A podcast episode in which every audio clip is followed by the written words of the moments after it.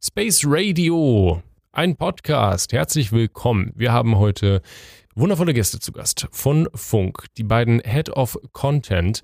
Einmal den Stefan Spiegel und dann noch die Maike Penzek. Genau, und die stellen sich heute den Fragen, die wir haben, die die Community hat, zu Funk und allem anderen. Rick, sag doch mal was. Warum gibt es zwei Head of Contents? Es gibt zwei Head of Contents, weil Funk ja ein Gemeinschaftsangebot von ARD und ZDF ist. Ähm, Stefan ist Head of Content ARD-seitig.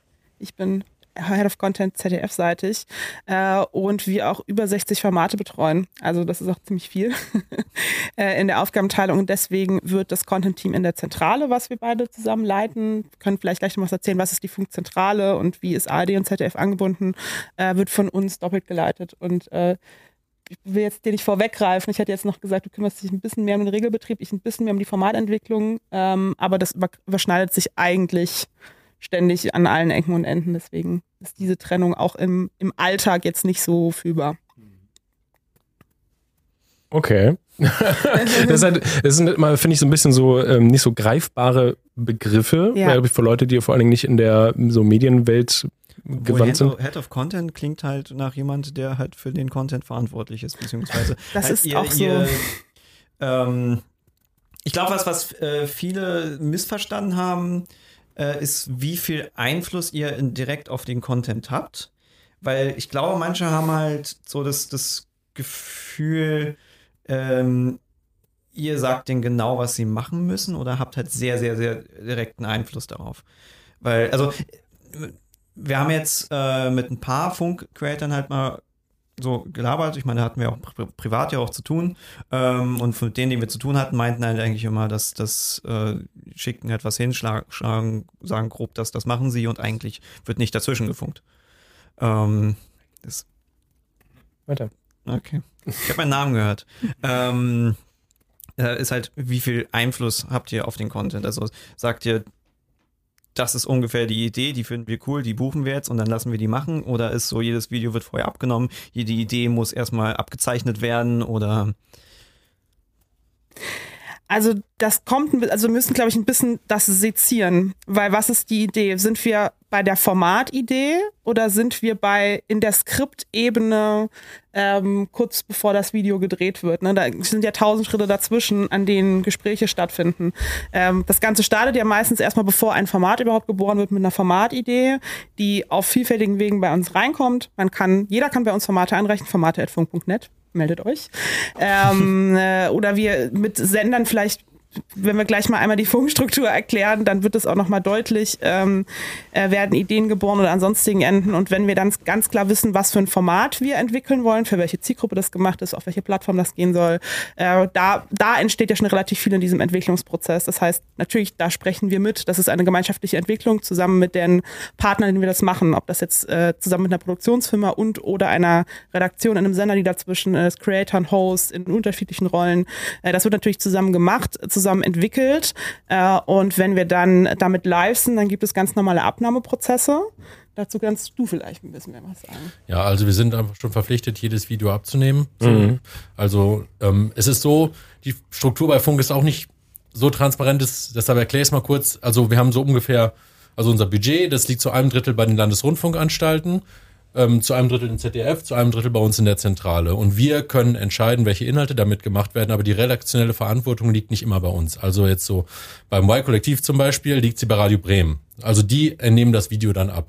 Also wir in der Zentrale nehmen für ungefähr ein Drittel von dem Funk-Content die Videos dann selber ab. Mhm. Und genau, und das, wie die dann abläuft, die Abnahme, das ist halt sehr unterschiedlich. Das hängt halt ab vom, hängt ab jetzt, ob das irgendwie Unterhaltung ist, ob das Information ist, wie das, wie das Zusammenspiel ist. Aber grundsätzlich ist unsere Haltung und meine Haltung, ähm, dass wir ziemlich demütig sein sollten gegenüber unseren Creatoren und erstmal vertrauen sollten, dass die Menschen, die Bock auf Inhalte haben und die Inhalte machen für Funk, das auch schon ziemlich gut können. Und dann arbeitet man aber mit ihnen gemeinsam. Deshalb passieren auch mhm. immer mal wieder Fehler. Aber ähm, im Zweifel wollen wir äh, Leute empowern, dass sie das schaffen oder Formate empowern und die Menschen, die an diesen Formaten arbeiten, dass sie irgendwie mit Bock auf den Inhalt diese Formate machen. So, das ist super wichtig, weil ich glaube, sonst funktioniert es auch einfach nicht. Wenn man aus Pflichtbewusstsein oder irgendwas was tut, dann läuft es halt nicht. Ja. Was halt abgenommen werden muss, auf was wir achten müssen, sind journalistische Standards. Und dafür dann, also ne, je mehr ein Format journalistisch arbeitet, da gibt's ja auch ein weites Spektrum, ähm, ist das natürlich dann auch mehr Sachen, auf die du gucken musst, wo du äh, nach journalistischen Ausgewogenheitsprinzipien äh, das Ganze dir anschauen musst, wie Stefan gesagt hat, in der redaktionellen Verantwortung entweder in den Sendern oder in der Zentrale, je nachdem, wo das Format ähm, hauptsächlich betreut wird. Äh, und da müssen wir halt auf die Ausgewogenheitskriterien achten. Das heißt, sowas klassische Sachen wie Zweiquellenprinzip mhm. etc. pp. Ähm, aber Quelle sagt, Wikipedia. Ja, das ginge zum Beispiel nicht. ähm, äh, das ist hm. natürlich was, wo wir reingucken. Aber also ich kann mich, wir, kann man, man kann vielleicht dazu sagen, bevor wir in unsere Rollen gekommen sind, ähm, waren wir ja auch beide lange Formatentwickler und Redakteure in der Funkzentrale. Ich habe lange Simplicissimus gemacht und offen und genau. ehrlich. Da haben wir uns ja gerade äh, drüber genau, unterhalten. Noch das kurz. waren so die beiden Formate, die ich mit am längsten betreut habe. Und ich kann mich nicht erinnern, dass ich da jemals ein Thema abgelehnt habe, sondern dann haben wir eher darüber diskutiert, wie finden wir einen Zugang dazu, um es möglichst breit erklärbar zu machen. Also da geht es auch oft um Themen wie ist der Zugang verständlich? Ne? Also die klassischen Abnahmekriterien das ist der erste Punkt, ist mal Verständlichkeit etc. Äh, und da gehen wir mit rein, aber wir, wir bevormunden niemanden, wir halten niemanden davon ab, äh, irgendwie entsprechend äh, da eine Idee, wenn sie irgendwie neutral betrachtet werden kann, zu veröffentlichen. Das ist, glaube ich, nicht was, was was passiert. Wo ich aber auch ähm, so ein bisschen mir manchmal die Frage stelle, äh, wenn ich Kritik lese, ähm, an welchem Punkt dann der Eingriff passieren soll, wo die Bevormundung stattfindet, weil mir das oft nicht so deutlich wird, was damit gesagt ist, Funk redet viel mit oder Funk gibt was vor. Dann denke ich mir so, ja, was denn genau? Weil ja, wir müssen journalistische Standards einhalten, aber ähm, wir dürfen nicht irgendeine Haltung vorgeben oder so. Ja. Es gibt noch so ein paar andere Sachen, auf die wir achten müssen. Jugendschutz ist immer ein Thema. Ja. Also ich weiß nicht, ähm, wir haben so ein Format Hype Culture relativ neu und da gab es gerade ein Video zu Calipex, also diesen, äh, diesen hochgezüchteten Gras. Äh, Packs. So. Mm. Und ähm, da ist halt, also ist die Frage einfach, gucken sich das 14-Jährige an und ähm, wie gehen die damit um? Es gibt eine Jugendschützerin im SWR, die, mit der, die kennen wir gut. und mit der diskutieren wir dann, die ist, die ist super, die ist, also die, die hat auch ein Verständnis dafür, dass wir irgendwie manchmal, dass wir gucken müssen, dass wir eben so kommunizieren, wie es funktioniert, ne? dass mhm. wir nicht Leute bevormunden. Aber die achtet dann drauf und dann überlegen wir, welche Wege gibt es, damit man das jugendschutzkonform machen kann. Mhm. Das ist dann auch noch manchmal was, was ein größeres Thema wird einfach, weil wir einfach nur mal wie gesagt, ne, Inhalte für äh, ab 14-Jährige machen und da gehört es einfach dazu. Mhm. Gibt es sonst noch äh, weitere so Konst äh, Kontrollinstanzen? Weil ihr quasi guckt ja auf die Creator drauf. Gibt es Leute, die sonst noch auf euch drauf gucken? Ja. In der Art? Also klar, äh, der, der öffentlich-rechtliche Rundfunk wird ja von Gremien kontrolliert. Das heißt, da müssen wir regelmäßig berichten äh, und abgeben, äh, was wir machen und warum wir das machen. Ähm, es gibt auch sowas wie die Revision. das ist eine ganz tolle Instanz. Äh, die Revision guckt sich an, ob du mit deinem Geld, das du bekommst, gut wirtschaftest und ordentlich mhm. wirtschaftest und sowas eingehalten wird wie bei Vergaberichtlinien von Produktionen, äh, ob nachvollziehbar ist, warum sich für einen Produktionspartner entschieden wurde, ähm, ob transparent ist, warum welches Geld wie ausgegeben wird und das müssen wir alles sehr, sehr genau dokumentieren und das wird auch sich angeschaut und äh, Revision hatten wir, glaube ich, 2021 oder 20 mal so groß. Prozess, das ist ein sehr ausführlicher Prozess und deswegen, also ich glaube, wenn man viele Dokumente, Vorgaben, Regularien in seinem Arbeitsalltag will, geht zum öffentlich-rechtlichen Rundfunk. Aber es ist auch, es ist ja auch richtig so, weil es muss ja auch kontrolliert werden, was mit dem Geld passiert, weil es mhm. eben eine Abgabe ist, äh, die aus der Bevölkerung kommt. Deswegen, es hat schon alles seine Richtigkeit. Ich mal jetzt zum RBB springen, aber ja. das ist was ganz anderes. ähm, Damit habt ihr natürlich nichts zu tun, aber ja. Ja, äh, ich meine jetzt gerade bei den Abnahmen ist halt jetzt, fragen sich jetzt wahrscheinlich viele, warum dann so viele Sachen halt durchkommen, weil ich meine, mhm. es gibt halt einen Haufen von Reportagen, die halt inhaltlich sehr merkwürdig sind, wo man halt irgendwie die journalistisch fragt, was soll das? Wo man jetzt nicht merkt, dass da zwei Quellen sind, weil also gerade bei diesen, ich meine, ihr habt eine Masse an Reportagenkanälen.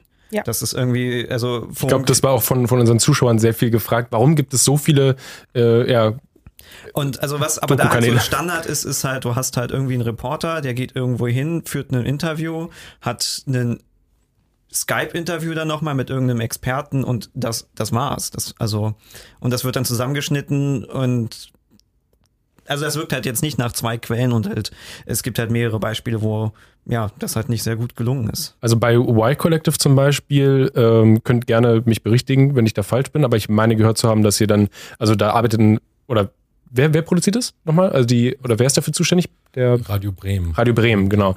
Ähm, also da äh, soll es so teilweise so sein, dass halt, das sind ja freie Redakteure, mit denen man, oder äh, Journalisten, mit denen man da zusammenarbeitet, die, also sind Freelancer und die haben, also die buchen, bucht man quasi, buchen die quasi um, oder, oder die bewerben sich mit schon fertigen Filmen teilweise und Themen, kann es, also Aber das ist es ja richtig? Bei, bei der Firma. Es geht ja jetzt quasi um die Abnahme erstmal, bevor Ach so. wir jetzt weiterspringen. Ja gut, aber es ist ja trotzdem, gehört ja trotzdem dazu Also- zum ganzen Prozess, also wie das funktioniert. Ja, also Als freie Beispiel. Mitarbeit, das ist eigentlich im, im Medienbereich relativ üblich. Ne? Ja. Das ist, also es ist jetzt auch in den ähm, Sendern. Also ich habe früher beim NDR gearbeitet, da war ich auch freier Mitarbeiter. So, das ist einfach äh, ganz normal, dass wenn man ein Team von freien Mitarbeitern hat für eine Sendung und die äh, und die liefern dann Inhalte zu. Mhm. Und äh, ja, ich, ich, um ehrlich zu sein, ich weiß es gar nicht, wie das bei der Sendefähig ganz genau ist. So, also weil wir auch nicht, wir auch nicht ähm, jetzt ihnen vorgeben, wie sie die Inhalte organisieren sollen. Es gibt relativ klar, also wenn man so ein Format kalkuliert, dann überlegt man sich, welche Positionen braucht man, ähm, um die Stücke abzuliefern. Ne? Also werden, wir sind, die Kalkulationen sind, glaube ich, auch im Vergleich mit der Privatwirtschaft, auch, wieder aus Gründen, dass man mit seinen, mit dem Geld, was man hat, sorgfältig umgeht, super detailliert. Also es geht um, wie viele Schnitttage gibt es und so weiter und so fort. Und danach ähm, bezahlen wir dann Produktionsfirmen. Wir kontrollieren jetzt nicht, ähm, wie genau dann die Anstellungsverhältnisse da sind. Aber ihr kontrolliert ja die Filme dann. Ja, genau. In diesem Fall werden die bei Radio Bremen eben abgenommen. Okay. Habt ihr denn irgendein Reportageformat, was ihr abnimmt, dass man, weil, weil ich glaube, das interessiert halt viele. Warum ist, warum gehen manche Y-Collective-Filme durch? Oder was war jetzt Steuerung F? Ich zum glaube, Beispiel? Es ist gerade, also du hast ja gerade eben ganz viele verschiedene Aspekte genannt, ne? Was, was ist ein Experte in einem Format? Was ist Qualität? Also ich glaube, wir müssen uns jetzt auch irgendwas raussuchen, weil ich habe ganz viel in den Kommentaren gelesen bei euch. Warum ist die Qualität so unterschiedlich oder so schlecht? Und ich glaube, das müssen wir ein bisschen runterbrechen, weil es gibt journalistische Qualität, es gibt dramaturgische Qualität, es gibt erzählerische Qualität. Ja, es bleiben gibt, wir bei den Reportagen, weil da ist ja jetzt Ja. Ähm, Also das ist- Erzählerische ist. Also, Also- ich finde es jetzt. Ein paar Interviews zusammenzuschneiden, finde ich halt allgemein ist eine sehr, sehr geringe Qualität. Mhm. Weil äh, mir fehlt dabei halt die Instanz, die sich dann auch mal, auch mal wirklich damit auseinandersetzt.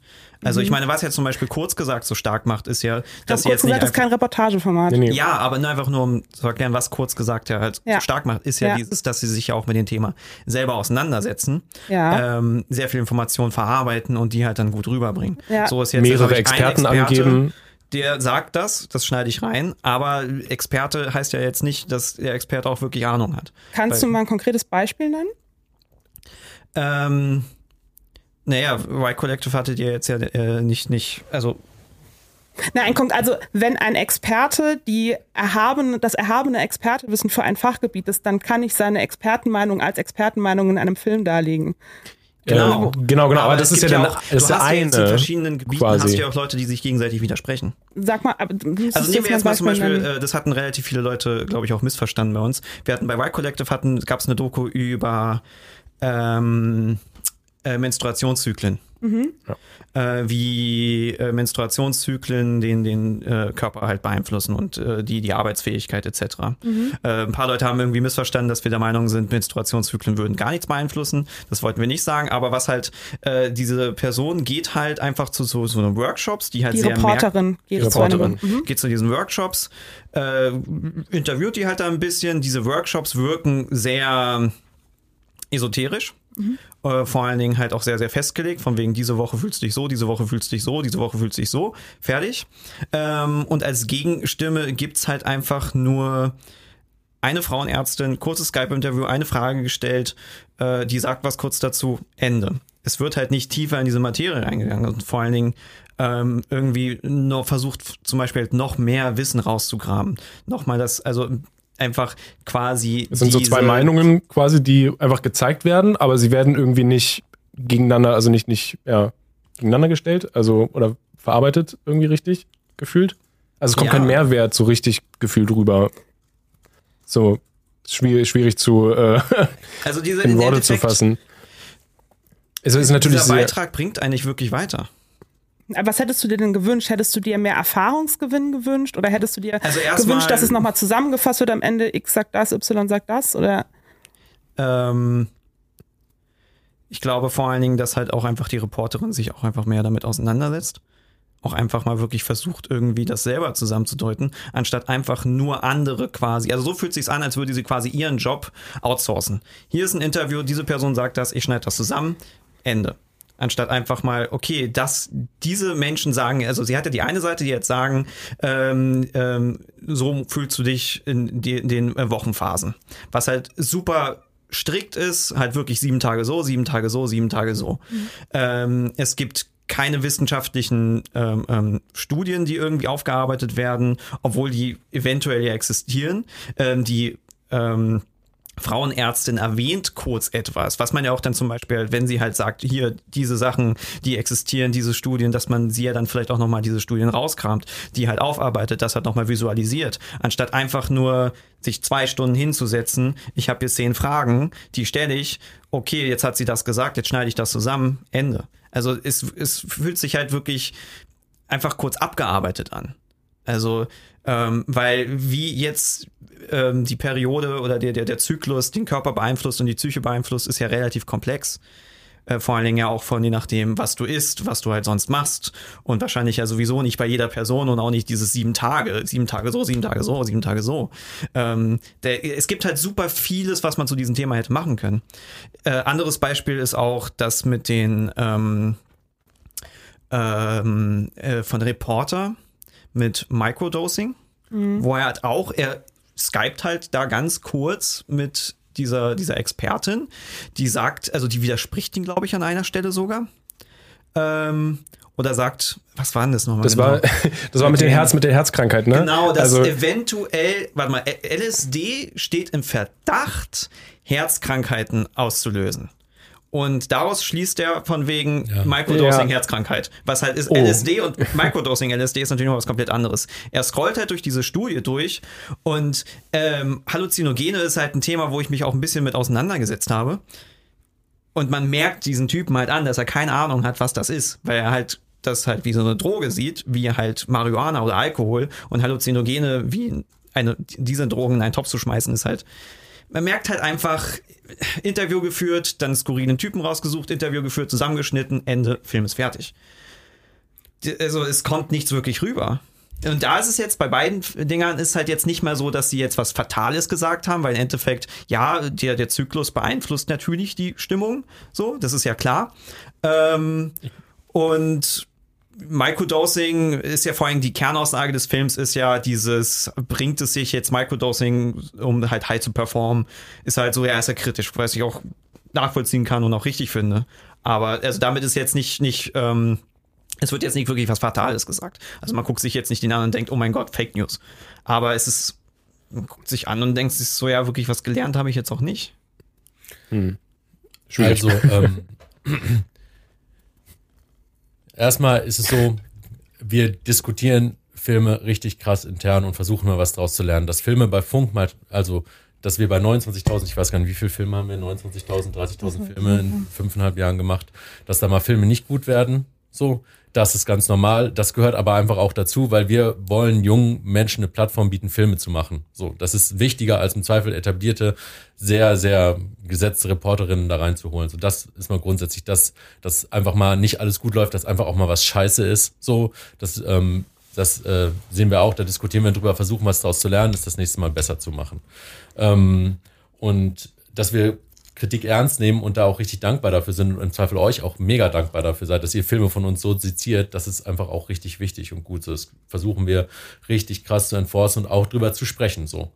Ähm, was, was da, was du ja eigentlich kritisiert und ihr beiden eigentlich kritisiert, ist, glaube ich, dass wir zu wenig Ressourcen haben, manchmal, die wir in Filme reinstecken, wenn ich das jetzt so raushöre, weil du die beiden Beispiele so genannt hast. Ja, was mir halt bei diesen, also sowohl bei Collective äh, Reporter und auch auffällt, ist halt, äh, es wirkt halt so, als müsste halt wöchentlich etwas kommen. Und wir haben jetzt diese Interviews, ähm, und man kann halt was zusammenschneiden, was halt 12, 13 Minuten lang ist und einen Film ergibt, aber äh, man Ich hat halt nicht die Zeit. Also ist halt auch die Frage, ähm, also was ich da oft halt auch als Problem sehe, müssen diese Sachen halt auch wöchentlich kommen. Weil ich glaube, halt viele Formate könnten besser sein, wenn man denen halt einfach mehr Zeit geben Du würde. hast eben noch einen anderen Aspekt genannt, und es, es, es wirkt so, als hätte sich der Reporter nicht mit dem Thema auseinandergesetzt. Und es ist so, dass natürlich, bevor eine, was, was on air gemacht wird, ist ja nicht nur die reine Recherchearbeit, sonst passiert auch Recherche im Hintergrund. Wir haben ja unter ganz vielen, fast allen Wissensreportagenformaten auch Quellenlisten, wo alle Quellen zu finden sind, die ähm, äh, considered wurden, als das erörtert wurde. Also das, was on-screen gezeigt wird, ist nicht unbedingt immer das, was die Arbeit, äh, was die Arbeit abbildet, sondern man hat oftmals dann ist in der Recherchearbeit zum Schluss gekommen, dass man, äh, dass diese Expertenperson ne, dazu einen O-Ton geben kann, dass man die Fragen, also diese Fragen werden ja auch vorgestellt. Also was ich jetzt da aus der Kritik rausgehört, dass du dir mehr Transparenz gewünscht hast, den Recherchevorgang mehr on-screen zu sehen, was Ähm, nee, es ist nicht nur die, den Recherchevorgang. Ich finde halt das Ergebnis oft nicht gut. Ja, aber findest du das Ergebnis nicht gut im Sinne von, es gefällt dir nicht als Person, so, als Rezipient, oder du findest das Ergebnis nicht ausgewogen? Ähm, äh, das, beides, äh, nicht beides nicht, sondern Aber es das ist ist- halt, aber das es ist- gibt mir kein Wissen, es gibt mir, also es, Ja. es gibt mir keine Information. Ja, es aber- ist halt, Also es zeigt, es zeigt halt quasi, es ist ein bisschen wie so ein Follow Me Around teilweise Ja. so ein bisschen. Es zeigt einfach nur, das gibt es. Genau, Aber und das nicht- ist aber aber, der Punkt. Und genau, das, ist auch unser, das ist auch unser Auftrag. Unser Auftrag ist nicht unbedingt in jedem Reportagefilm Wissen zu vermitteln. Das ist auch ein großer Teil unseres Auftrags. Aber unser Auftrag ist einfach auch nur mal ein Phänomen zu zeigen. Und das ist zu zeigen, dass es das gibt. Das ist Teil unseres Auftrags. Hm. Ähm, also deswegen versuche ich da, ich will da gar nicht kleinlich sein, aber ich glaube, wir müssen schon sezieren, um zu verstehen, warum wir uns Mhm. Okay, für welche Formate ich meine, entscheiden. Das ist ja aber natürlich auch ein Kritikpunkt von uns. Ihr habt halt haufenweise diese Reportage Ja. und Follow Me Ja. Mhm. Arounds Kanäle. Ähm, und manchmal jetzt wirkt es so, als würden denen auch ein bisschen so die Themen ausgehen mittlerweile, Mhm. dass sie dann einfach nur skurrile Leute nehmen, von wegen die Fickzüge. Und dann wird die halt, ja, Das ist tatsächlich ein echtes Ding, oder? ja. okay. Ähm, Also dazu kann ich direkt, dazu kann ich direkt zwei Sachen sagen. Ich glaube, das ist, das, hat- das ist auch in der Öffentlichkeit gar nicht so bekannt. Unsere ähm, Zielgruppenanteile an den Kanälen, von wem die gehuckt werden, sind super krass unterschiedlich. Also ähm, Follow Me ist Follow Me Around ist viel jünger und viel weiblicher. Ähm, ich weiß jetzt nicht, wie es bei der ARD, ich glaube, Steuerung F ist viel weiblicher als das Y-Kollektiv, ne? Die Steuerung F und das Y-Kollektiv haben tatsächlich eine relativ, relativ ähnliche Ja, Zielgruppe. ja. Aber das Y-Kollektiv und Follow Me, zum Beispiel oder Y-Kollektiv und Reporter, haben super unterschiedliche Zielgruppen. Also deshalb, da finde ich es überhaupt nicht schlimm, wenn ein Thema zweimal gemacht wird, weil es gucken im Zweifel andere Menschen. Und das ist dann halt, also das ist ja Mhm. okay. So, man muss ja verschiedene Menschen auch halt die Inhalte geben, so. Ja. Aber dass sie, also ich stimme euch schon zu, wir hatten öfter mal Themendopplungen und das ist natürlich ärgerlich so. Das liegt halt daran, dass Funk so dezentral organisiert ist und wir Leute empowern wollen. Und ähm, da haben wir versucht, eine Struktur zu bauen. So, die ähm, gibt es jetzt seit, glaube ich, anderthalb, zwei Jahren und wir achten da extrem drauf. Wir haben eine Themenplanung für all die Doku-Formate und wir gucken, dass wir keine Themenüberschneidung mehr machen. Es funktioniert in der Regel gut. Jetzt mir gerade letzte Woche, ich weiß noch nicht den Hintergrund, ich war jetzt im Urlaub, aber es gab jetzt zweimal einen Affenpockenfilm bei zwei verschiedenen Formaten. So, ich hatte Affenpocken zweimal. Das ist natürlich die Frage, war das, woher kam das so? Ja. Arbeiten wir auf, gucken wir drauf so, wenn das irgendwie wirklich inhaltlich total ähnlich war, ist es halt scheiße und dann, dann ähm, ist das, passt es Aber im den, Zweifel Ne? finde ich jetzt per se jetzt nicht unbedingt schlimm. Genau, das wäre auch, Ja. auch ein Punkt von mir, den ich nicht so schlimm sehe, weil ihr seid ja wirklich im Prinzip wie verschiedene Fernsehsender, Ja. jeder Kanal quasi. Zumal es und auch die schon. machen halt ja. auch mal doppelte Sachen. Zumal also es auch schon passiert. Phänomene gab, wenn jetzt zum Beispiel ein extrem krass aktuelles Ereignis ist, wie der Ukraine-Krieg bricht aus, dann brauchen wir auch Fläche, um möglichst Ja. viele Aspekte davon. Damals war es tatsächlich so, als der Ukraine-Krieg ausgebrochen ist, ist jeder erstmal an die Grenze gefahren. Das war echt so, weil was machen wir jetzt? Ja, ja, sind jetzt alle an die Grenze gefahren. Okay. Aber das kann, ne, in solchen Fällen brauchen wir halt die Fläche, um verschiedene Aspekte abzu, ähm, äh, abzudecken. Aber du warst gerade noch bei dem Thema dieser Phänomenformate, glaube ich, ne? Ja, Ich wollte noch einmal kurz zu dem Punkt aber was sagen, was du sagst mit Mehrwert. Also ich sehe es auch so, manchmal ist auch ein Blick in ein Thema schon ein Mehrwert für viele Leute. Und ähm, jetzt bei LSD Microdosing so, ich bin jetzt nicht der absolute Drogenexperte, für mich hat der Film auf jeden Fall schon auch einen Mehrwert geboten, dass ich mir das reinziehe. Natürlich, aber wir sind, man muss auch mal, finde ich, erklären, wo wir gestartet sind bei Funk. 2016 haben sich so ein Haufen Menschen, die mehr oder weniger Ahnung von verschiedenen Social-Media-Plattformen hatten, zusammengefunden. Und wir haben gestartet ähm, Kanäle zu machen, so, ne? Und da war am Anfang, war es auch so ein bisschen bei uns die Maxime und wichtig, dass wir wöchentlich veröffentlichen, einfach um möglichst viel zu lernen. Und für junge Kanäle ist das in der Regel auch super wichtig, weil man, ich glaube, Ja. ich weiß nicht, also meine Erfahrung ist, nach irgendwie fünf Jahren YouTube, man muss einfach erstmal viel machen, um, und auch viel Fehler machen im Zweifel, um irgendwann so seine eigene Handschrift und seine, seine, seinen Weg zu finden. So, deshalb ist uns das am Anfang auch wichtig, wenn wir neue Kanäle starten, dass wir so, dass wir das irgendwie lernen. Aber wir sind auch gerade in einer krassen internen Diskussion darüber, ob genau das wöchentlich veröffentlichen bei allen Formaten der richtige Weg ist oder ob man nicht mal sagen sollte, so wir versuchen die Deepness zu erhöhen und ähm, wenn es einfach mal jetzt kein Thema gibt in dem Format und man dann irgendwie auf Kampf was veröffentlichen muss, dann ist es auch nicht cool und das ändern wir. Also das ist jetzt auch nicht festgefahren. So. Ja, ihr kennt es ja gut, selber ja. von YouTube, nur wie wichtig war früher wöchentliche Veröffentlichung, wie wichtig war mhm. früher Regelmäßigkeit. Das hat sich jetzt auch total geändert im Sinne davon, wie sich die Plattformen auch bei uns verschieben. Also das muss man glaube ich auch mal sagen. Wir machen ja Programm für 14 bis 29-Jährige. Danach endet unser Auftrag. Das heißt, unsere Kernaktivitäten rutschen auch gerade immer weiter Richtung Vertical, Richtung TikTok. Ähm, und ähm, in der Rezeption durch unsere Zielgruppe entwickelt sich YouTube auch immer mehr zu der Plattform, wo man sich Zeit nimmt, wo lange Stücke funktionieren. Was noch vor zwei Jahren, wenn wir gesagt hätten, was? Nee, kein 45-Minuten-Film. Und jetzt kannst du das auch durch die Plattformfunktionalität viel mehr erlauben. Das heißt, durch die, ne, die, die inhaltliche Notwendigkeit, aber auch, weil wir dadurch ne, auf der Plattform besser funktionieren, haben wir jetzt auch mehr Möglichkeiten, mal zu sagen, da gehen wir von der wöchentlichen Veröffentlichung weg und haben jetzt auch immer mehr Kanäle, die das machen. Also ein Beispiel, mhm. noch kann ich mal, das ja. ist, also ist wirklich krass, wir haben diese Epics bei Steuerung, also wir denken auch jetzt noch mehr in Highlights, um genau das zu schaffen, so dass wir überlegen, wo könnte man größere Filme machen, sich wirklich Zeit nehmen und was richtig krasses machen. So zusammen bei Steuerung F zum Beispiel gab es diese zwei Filme, einmal zu diesen Musikproduzenten und einmal jetzt gerade zu Afghanistan.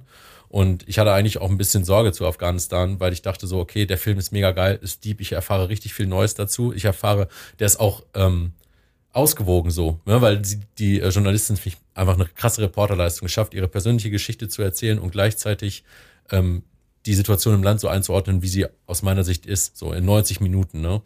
Und ich hatte einfach total Sorge, so ein bisschen, dass ich dachte, es gibt so viel zu Afghanistan und es interessiert Menschen in Deutschland gar nicht. Und es zeigt sich, dass so eine richtig krasse Geschichte da auch, die am Anfang nicht mal gut gestartet ist vom YouTube-Analytik-Algorithmus, äh, so krass aufgenommen wurde und so unfassbar viele Views und so unfassbar viele Reaktionen ähm, gesammelt hat. Und das war für uns auch nochmal sowas, wo wir dachten, ja krass, das ist vielleicht auch was, wo wir ähm, auch noch mehr hin müssen. Ja, ich glaube, so eine Sachen, also es gibt super viele Sachen, die äh, auf jeden Fall die Leute interessieren. Ähm, es klingt aber ein bisschen wieder, was, was ich halt immer so das Gefühl habe, es ist sehr orientiert ist halt an Zahlen. Mhm. Also von wegen, wir müssen wöchentlich produzieren, wir müssen diese Klicks haben und es geht halt auch vor allem darum, halt was rauszuhauen, was zu produzieren, damit wir halt Leute erreichen. Ähm, womit ja vor allem ja halt genau das ja im Fokus steht, was ja zum Beispiel halt bei den Privaten ja immer im Fokus steht, halt große mhm. Zahlen schreiben, weil damit verdient man ja was. Wir müssen halt eine gewisse Zahl halt mhm. reinbringen, weil sonst können wir uns halt nicht finanzieren. Und wenn wir uns mehr finanzieren, dann geht natürlich gut für uns.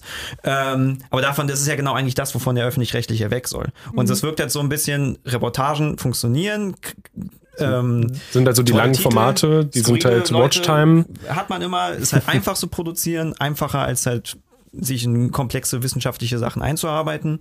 Und deswegen wird das halt produziert, weil darüber kriegen wir halt viele Klicks. Mhm. Und damit können wir uns halt rechtfertigen. Aber meiner Meinung nach ist das halt ja genau das, was die öffentlich-rechtlichen ja nicht sein sollten. Mhm. Ich persönlich finde das natürlich noch so eine zweischneidige Sache, weil andererseits sieht man durch die Zahlen ja auch, ob man guten Content macht. Also, ja. ne, ob es den Leuten gefällt. Nee, nicht unbedingt. Halt, ich meine, naja, gut, ja, ist, alle, wenn man, man kontrovers kann, ist, natürlich man, nicht. Man kann auch einfach provozieren. Man kann auch ja, einfach Scheiße aber, aber ja. deswegen sage ich ja, es ist ein zweischneidiges Schwert. Also, ne, manchmal sieht man dadurch halt sehr gut, dass man richtig fährt und manchmal, ja, kannst total ausufern. Du kannst vielleicht was zum Auftrag sagen. Ich würde noch gern was zu diesen Phänomenfilmen sagen. Los geht's. Auftrag wolltest du was sagen, ja? Auftrag. Also unser Auftrag ist, Leute zu erreichen und möglichst viele Menschen in unserer Zielgruppe zu erreichen. Und so fies das mhm. klingt, Zahlen zeigen das eben ein bisschen auch. So. Mhm. Ähm, und weshalb ich da eben gerade so auf den Zahlen rumgehackt bin, war, dass ich diesen, dass ich das halt so krass gut fand, so diesen Film. Und ich Sorge hatte, dass es nicht genug Publikum findet, weil ich, ähm, weil ich dachte einfach, das ist so, das ist einfach so ein Film, den ich eigentlich noch nie so über Afghanistan gesehen habe. Ja. So, das, meine, ne, weißt du, und deshalb habe ich mich gefreut, dass es einfach viele Leute erreicht hat. So. Nee, das wir, ist ja auch, also auch okay. Was, also. Ähm, aber grundsätzlich, wir überlegen halt bei jedem Format eigentlich, was ist, wen könnte das Format realistisch erreichen? Also es geht nicht darum, dass wir Wir Ähm, überlegen das nicht, wir fragen das ab, wir überprüfen das. Also wir haben eine sehr, und das, das, das sind wir auch gerade dabei, das nochmal komplett zu überholen. Wir haben ein genau, also wir haben eine Business Intelligence, die uns erstmal ganz klar sagt, über all unser Programm hinweg, über alle Plattformen, in welchen Alterstech-Gruppen, TikTok muss man ein bisschen ausklammern, wenn man dann noch kein Alter in die API und so, aber man kann es durch qualitative Kommentare, bla bla bla, ich ufer ufer aus, aber wir können schon sagen, wen in unserer Anspruchszielgruppe, also alle 14- bis 29-Jährigen, erreichen wir in welcher Intensität. So. Und dann auch noch runtergebrochen, in welchen unserer drei Kategorien, in denen wir Formate einteilen, nämlich in informieren, orientieren und unterhalten. Und wenn wir da sehen, es gibt da irgendwo einen Blank Space, ihr könnt euch zum Beispiel denken, wir haben mit 2016 gestartet, das heißt, wir haben lange Programm eigentlich nur für Millennials gemacht. Jetzt haben wir diesen ersten Generationswechsel, Generation Z. Gerade werden wir hinten raus ein bisschen alt und müssen halt die Jungen irgendwie nachschieben. Das ist auch so. Bei uns endet die Beauftragung mit 29. Wenn ein Format zu alt ist, dann ist es nicht mehr, also Ich darf gar keinen Funk mehr gucken. Nein, Steven, es tut mir mega leid. Ja. Sorry. ähm, aber ne, wir können dann sehen, okay, wen müssen wir erreichen und dann machen wir auch sehr genaue Zielgruppenbefragungen, Analysen und wir haben eine sehr, sehr, sehr genaue Vorstellung davon, ähm, wer die Zielgruppe ist und wie wir sie erreichen können und können daraufhin auch diese Ziele, Reichweitenziele etc. Ähm, setzen, die wir in einem Programm geben. Also wir geben ja Reichweitenziele, wir machen Reviews mindestens jedes halbe Jahr in Formaten. Das heißt, ähm, wir gucken uns Deep Dive alle Analytics an ähm, und setzen dann qualitative und quantitative Ziele und die richten sich immer nach der Zielgruppe die erreicht werden muss. Und wenn die Zielgruppe, ich sage jetzt mal, unser Aufklärungsformat für junge männliches Publikum 14 bis 18 Brudi, ähm, wenn die Zielgruppe, da geben wir dann auch anteilig, wenn man zum Beispiel auf YouTube publiziert, ähm, Reichweitenziele in der Altersgruppe und nicht all over. Also uns ist nicht die All-Over-Reichweite wichtig, sondern es ist die Reichweite wichtig in der Zielgruppe, die es erreichen soll. Und wenn wir merken, dass das nicht funktioniert, äh, dann müssen wir halt eben, eben was wechseln. Das kann man halt an Zahlen sehen. Aber es klingt halt auch so, dass es halt strukturell so vorgegeben ist, ihr müsst diese Zahlen erreichen, diese Zahlen müssen möglich hoch sein. nee, wir setzen uns diese Ziele selber. Ja. Also so, wir müssen, also wir müssen, wir müssen Menschen erreichen. Das ist am Ende unsere Legitimation. Ja. So, wer und ne, wenn wir das nicht tun, dann äh, wir können nicht ins Nichts senden, so. Aber was, also könnten wir schon auch, ne?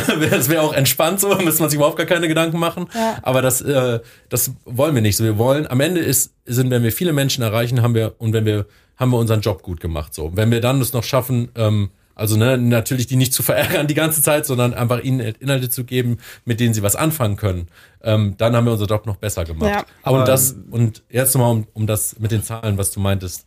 Wir, also wir überlegen uns dann, wir, wir, wir versuchen zu ermitteln, wie viele Menschen kann so ein Format denn realistisch erreichen. Und wenn das nicht funktioniert, dann versuchen wir gemeinsam mit Leuten daran zu arbeiten und zu überlegen, was könnte denn ein Weg dahin sein. Also wir haben immer, wir überlegen immer über Qualität und Quantität. Und wenn was nicht klappt, ist es kein Beinbruch so. Wir haben, dann gucken wir, es ist nicht sofort so eine Zahl ist falsch, das Format wird abgesetzt. So läuft's nicht. So, sondern wir. Was ja auch, was ja auch gut ist, weil ihr sollt ja quasi auch Sachen machen, die nicht unbedingt perfekt gut Genau. laufen, aber halt einen Mehrwert ne, für die Gesellschaft bringen. So. Und dann ist es auch ganz oft eine Frage, gibt's also wie ist das Team aufgestellt in einem Format? Haben die Bock auf ihre Inhalte und schaffen wir es gemeinsam, so eine Basis schaffen, dass sie an einem Format arbeiten? Ey, unsere YouTube-Kanäle, ne? Ähm, Mai, wie lange hat sie denn gebraucht, bis äh, der Kanal groß war? Sie hat Vier anderthalb Jahre. Jahre. hat sie gesendet, dann kam irgendwann Milches Gift, so, und dann ging's ab.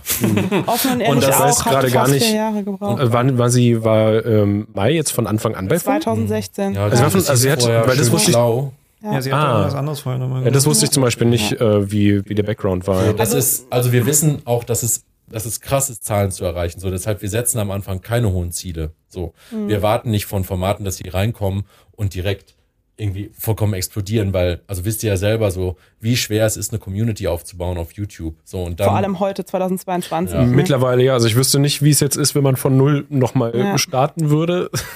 Also gerade Also in den letzten zwei besser- Jahren, wo dieser ja-. Plattform-Shift war, haben wir das auch schon stark gemerkt. Das, Ja. ist, das ist einfach Das Grundrauschen ist halt so viel höher als früher. Mhm. Das ist Aber krass. Ähm, es, es, also bei manchen Formaten hat man ja auch ein bisschen das Gefühl, dass dann halt Sachen kopiert werden, die allgemein funktionieren, die es halt schon existiert. haben. Was, Äh, sag mal ein Beispiel.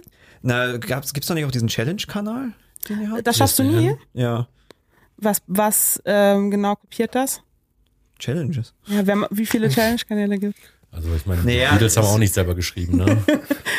Ähm, Also dürfen wir gar nicht irgendwie Trends folgen, würdest du das sagen? Also wenn es Nee, irgendwo ein Trend Ich will nicht sagen, dass ihr es Genre nicht gibt, dürfen wir nicht machen? aber ähm, für mich persönlich sollte Mhm. der öffentlich-rechtlich halt das machen, was quasi halt Mhm. in der Privatwirtschaft nicht existieren kann, weil es sich halt nicht finanziert Mhm. oder weil es Nicht halt nicht gemacht rentiert, wird ja. oder sich nicht rentiert und vor allem halt die Nischen abdecken, die halt sonst durch den privaten Markt ja nicht abgedeckt werden. Ja. Und das habe ich halt nicht das Gefühl, dass es passiert. Ich meine, äh, Reportagenkanäle kann man natürlich jetzt sagen. Ich meine, es gibt natürlich Kanäle wie Tomatolix, aber Tomatolix hat jetzt vielleicht nicht unbedingt das Budget, um nach Afghanistan zu reisen.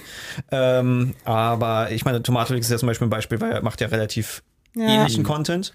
Ähm, ist jetzt die Frage, zum Beispiel, würdet, würdet ihr weniger Reportagenkanäle produzieren, würde es vielleicht mehr private geben, weil dann mehr Leute sagen würden, okay, dann mache ich das auch. Boah, du, Ähm, darf ich dich ganz kurz unterbrechen, weil es sind gerade wieder viele Fragen. Also du hast gesagt, für dich persönlich soll der öffentlich-rechtliche Rundfunk, jetzt muss ich dir erstmal zu nahe treten, du bist halt nicht mehr unsere Zielgruppe. Ja, so, ähm, das ist halt, das, nee, aber nur darum, es geht mir nur darum klarzuziehen, aus welcher Perspektive du das beurteilst, weil ich, ich, bin glaube, ganz du, knapp aus der ja, Zielgruppe raus. also du nimmst ja, also du nimmst ja schon auch, ich glaube, du versuchst die Perspektive unserer Zielgruppe einzunehmen. Wir müssen und wir lernen das auch gerade ganz hart, dass halt eben das haben wir schon immer ganz hart gelernt, ähm, 29-Jährige anders als 25-Jährige andere Ansprüche haben. Wir stellen uns zum Beispiel auch gerade die Frage, wie können wir, für, wie sehen Reportageformate für ganz junge Zielgruppen aus? Wie sehen sie vielleicht im Vertical aus und sonstige Sachen? Ähm, das, das war so der erste Punkt, den ich nur noch mal klarziehen wollte. Ich glaube, wir müssen das schon unterscheiden, aus welcher, aus, aus welcher Brille wir bewerten. Als Rezipienten, als Zuschauer oder als Medienmacher, die versuchen, den Auftrag dahinter zu verstehen, den das Format erreichen soll. Ähm, Ich möchte aber, also, ich möchte noch einmal auch zu Reportageformaten sagen, in der Wahrnehmung haben wir viele Reportageformate.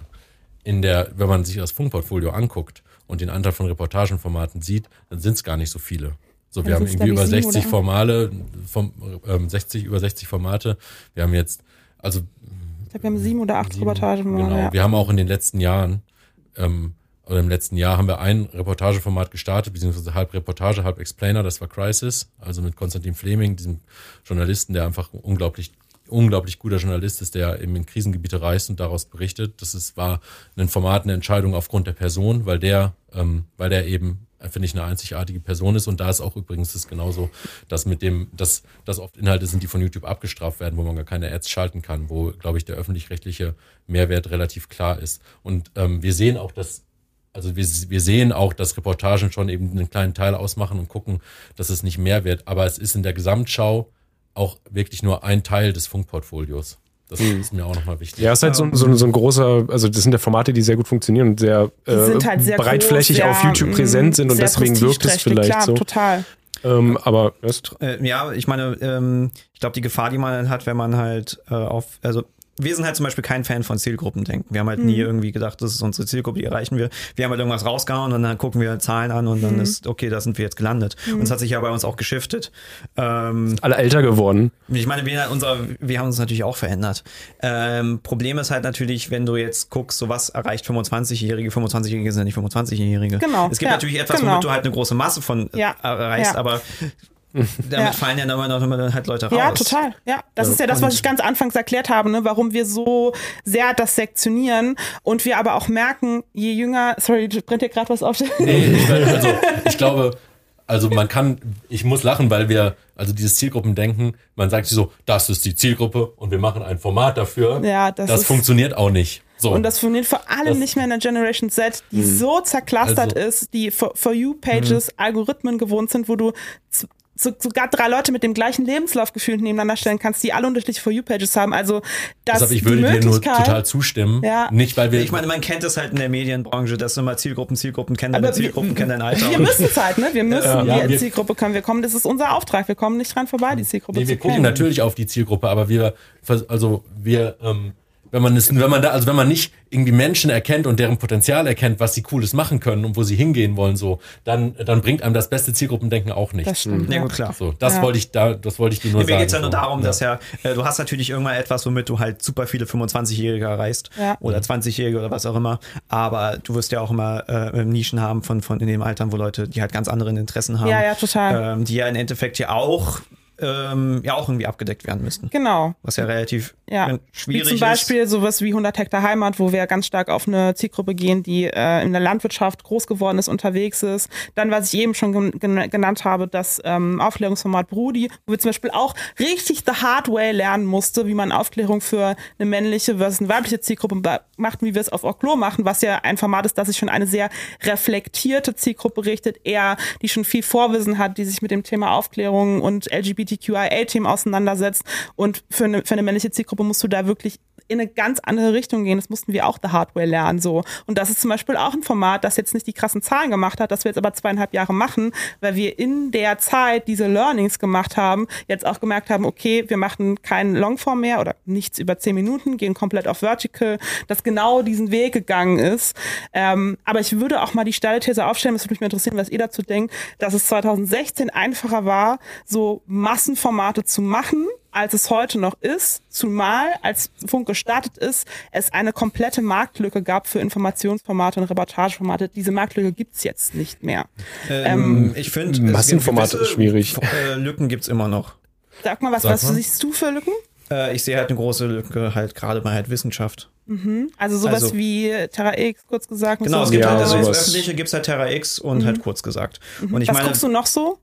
Äh, Veritasium. Ja, Ja, Veritasium ist halt Sind wir- super. Sowas gibt's halt überhaupt nicht, ne, Ja. Im, im Englischen. Aber da suchen wir, das ist auch so ein Ding, wo wir ein bisschen gerade immer so auf der Suche sind. So ist- Leute, die gut erklären und erzählen Ey, können. Veritasium Das ist kann man sich so- halt, der geht irgendwo hin, ne? Ja. Und erklärt 20 Minuten lang Roboter, man hängt einfach Ja. an seinen Ja. Lippen. Das ist auch nicht so easy. Aber allein, allein auch äh, Tom Scott zum Beispiel, Ja. falls ihr den kennt, der macht ja auch nichts anderes, als überall hinzugehen, Ja, kurz mit den Johnny Leuten zu Harris oder sprechen. so. Ja. Aber das Ähm, ist echt, das ist, habe ich gefühlt, weil das, wir, wir überlegen immer, wie kann man wissen, das ist, das ist tatsächlich was, was uns total beschäftigt, deswegen interessant, dass du das ansprichst. Wie kann man wissen, so in einer Form erzählen, dass es Bock macht, dass man es sich gerne anguckt und diese Wege und zu finden, das fragen wir uns ständig so. Also falls irgendjemand eine geile Idee hat, Da, da kann ich ja mal Format weiterspringen, ähm, was, was natürlich auch irgendwie äh, äh, ich mal ein bisschen so das Gefühl habe, was halt natürlich immer gemein klingt, dass ihr halt quasi die Leute kriegt, die es ja selbst nicht schaffen, quasi. Weil wir- natürlich ist jetzt die Frage für jemanden wie Veritasium, ich meine, gut, ist jetzt Englisch sprechen, aber sagen wir mal, ich habe halt einen richtig geilen Wissenschaftskanal, der läuft. Wo ist der? Warum, warum sollte ich zu Funk gehen? Also zum Beispiel bei uns war früher, Ja. äh, haben super viele uns gesagt, so warum geht ihr nicht zu Funk? Und wir dachten uns natürlich so, warum, warum sollten wir? Weil wir funktionieren ja.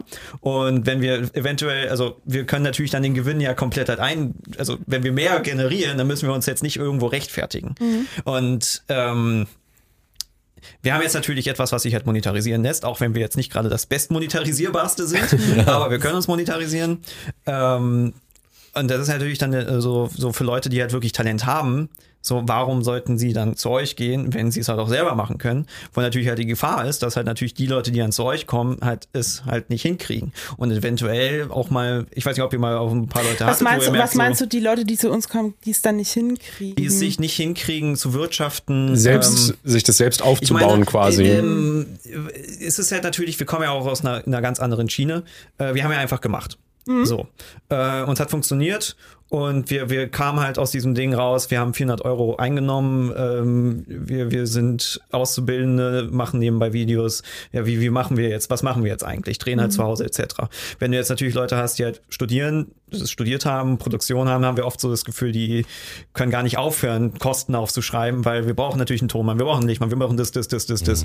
Unser bester Ko Tonmann ist tatsächlich unsere Kamera, die kann halt Auto pegeln. So, fertig.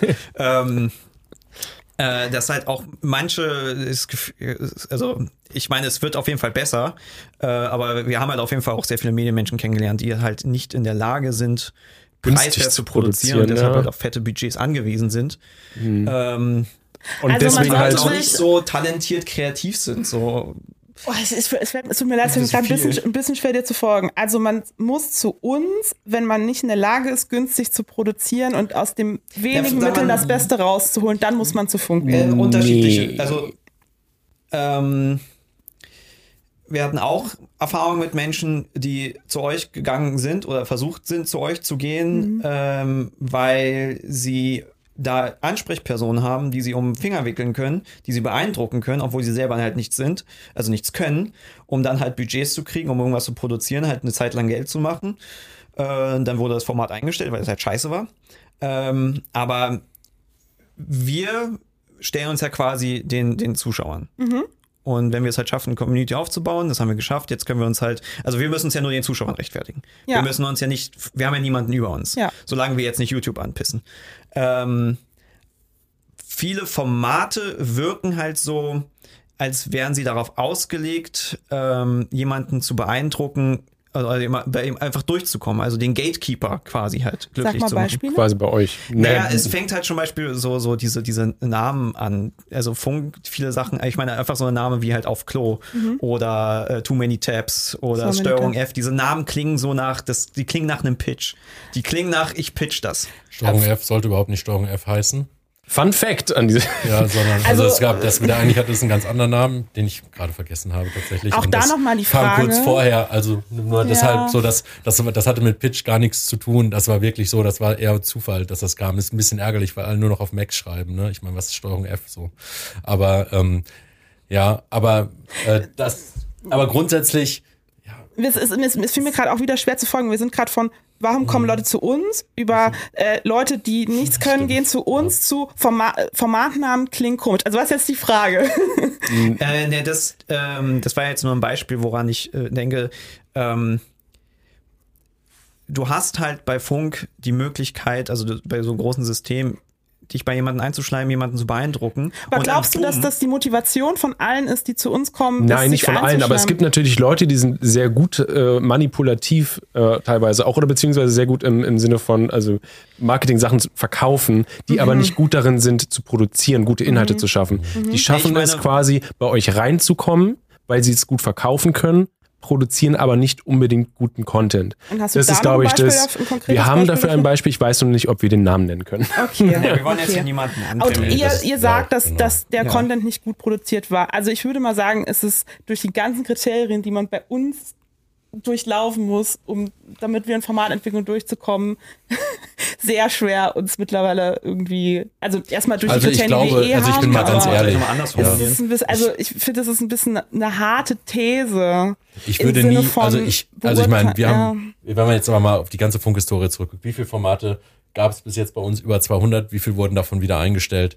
Ähm, dass, dass das irgendwann vielleicht mal passiert ist, dass wir uns irgendwann mal blenden lassen haben, dass wir irgendwann auch, also wir auch, also wir haben auch eine Haltung und ich finde, die ist mega wichtig dafür, dass wir nicht wissen, wie alles läuft. So, also ich habe von ganz vielen Sachen gar keine Ahnung. So, ich glaube, bei uns im Team ist noch mal anders, dadurch, dass es super jung ist und sehr divers und es eigentlich richtig, also so. Es kann zum Beispiel nicht jeder Experte in jeder Ja. Plattform sein. Das ist schon bei uns Ja, auch klar. aufgeteilt. jeder ne? jede Szene Mhm. kennen und das und das uns dann mal vielleicht, ähm, dass wir was nicht richtig bewertet haben, so dass wir vielleicht Vertrauen mal in was gesetzt haben, wo es vielleicht nicht wert war, Vertrauen da reinzusetzen. Ähm, das finde ich absolut okay. Das gehört einfach dazu.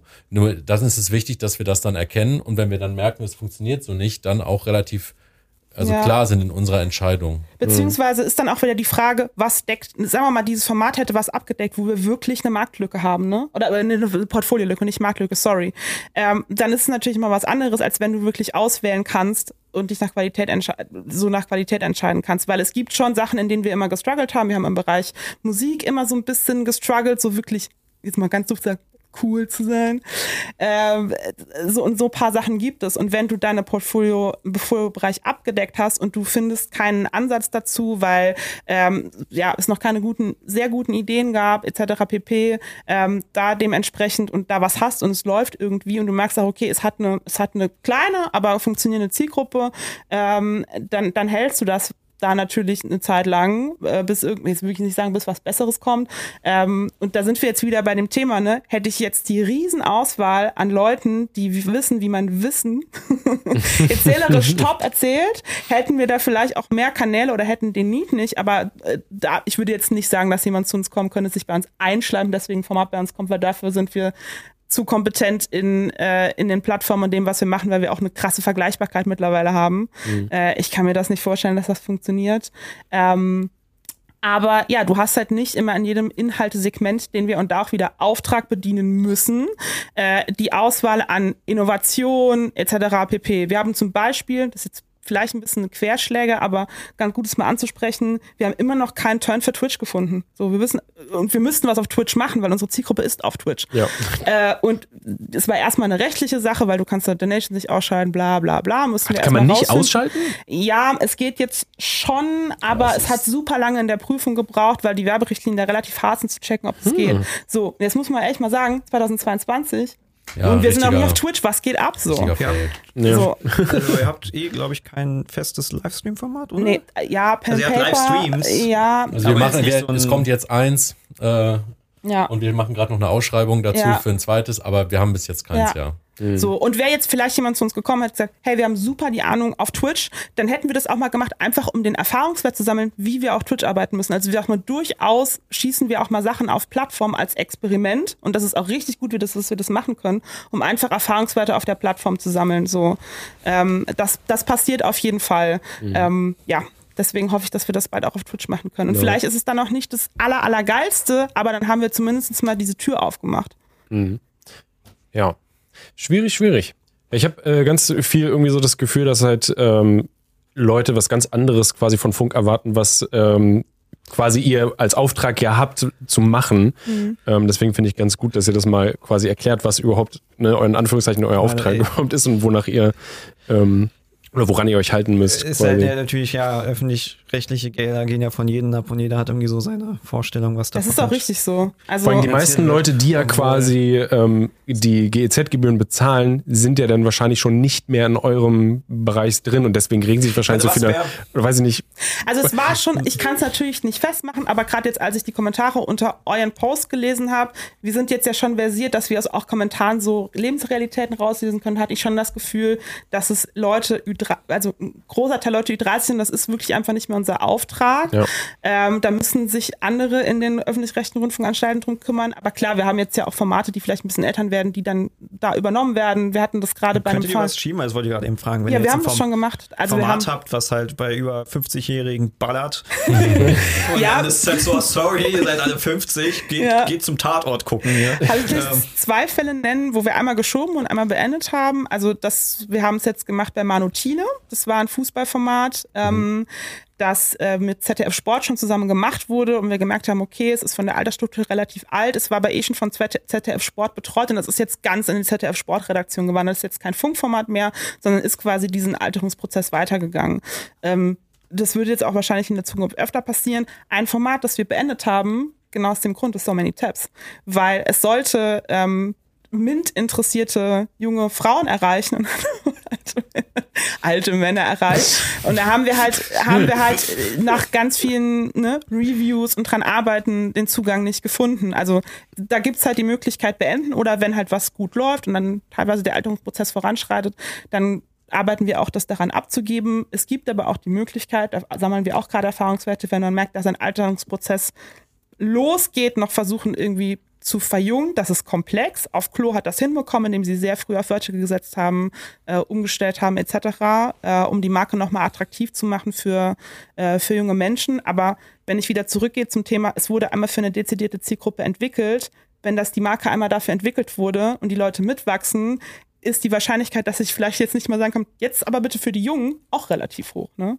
Also, dass diese Formate dann irgendwann weiter wachsen und in die Sender gehen, ist auch eigentlich nur der logische, die logische Schlussfolgerung und ist auch was, was wir so wollen. so ein bisschen wie Mai auch ja gemacht hat, die ist jetzt auch im Genau, ZDF ja auch- mehr eigentlich, ne? oder ist doch ZDF, oder? Ja, die, das Nee. Browser-Ballett jetzt doch meistens im MyThinkX. MyThink, My also X, ist ja, bei uns noch. der Kanal und Ja. MyThinkX ist eine Chance. Das sind Ja, Sachen, die parallel laufen. Was? Ja, Ja. sie veröffentlicht nicht mehr so viele Videos, jetzt auch gerade, weil sie ja ein, Kind bekommen hat und dann Ja. diese Show hat. Aber sie veröffentlicht auf jeden Mhm. Fall noch regelmäßig Videos von uns. Browser Ballett, anderes Beispiel. Es war ja auch lange bei Funk, ist jetzt ins ZDF gewechselt, also war dann in der, war ein ARD-Format ähm, und ist aber jetzt im ZDF und bekommen nächstes Jahr ähm, verschiedene monothematische Sendungen und jetzt die werden die Online-Kanäle auch wieder bespielt. Ähm, und wenn das dann gelingt und so eine Marke sich weiterentwickelt, und Browser Ballett zum Beispiel ist halt einfach eine richtig mega starke Marke und ich ähm, finde auch Schlecki und sein Team, die sind einfach sind ultra geil.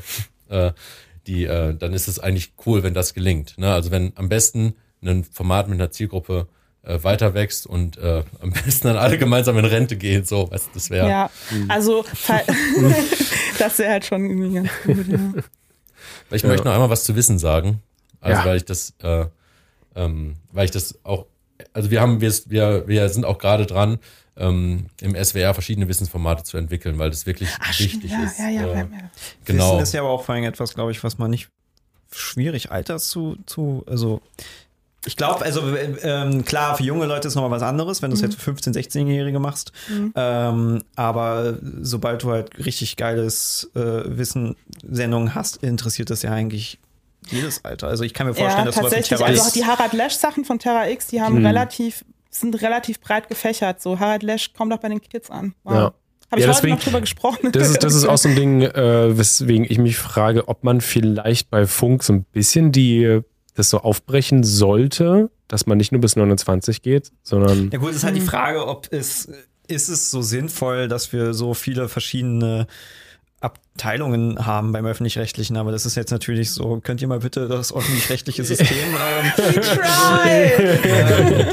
Try! es ist ja dieses, dieses, dieses Prinzip mit den Ländern ist jetzt mit dem Internet ein bisschen schwierig wahrscheinlich, weil ich, ich, soweit ich es sehe, fangen ja jetzt alle irgendwie an, im Internet was zu machen. Was? Bisschen. Alle sind im Internet. Mhm. Die ganze Also- ARD, davon habe ich ja nichts Also mitbekommen. ich habe jetzt öfters mal irgendwie Formate gesehen Ja. von irgendwie Also. SWR, RBB oder irgendetwas, die dann halt auch jetzt online funktionieren. Und das ist natürlich bei manchen eh die Frage, warum das nicht eh schon online ist, wenn man es ja einfach nur noch mal hochladen kann.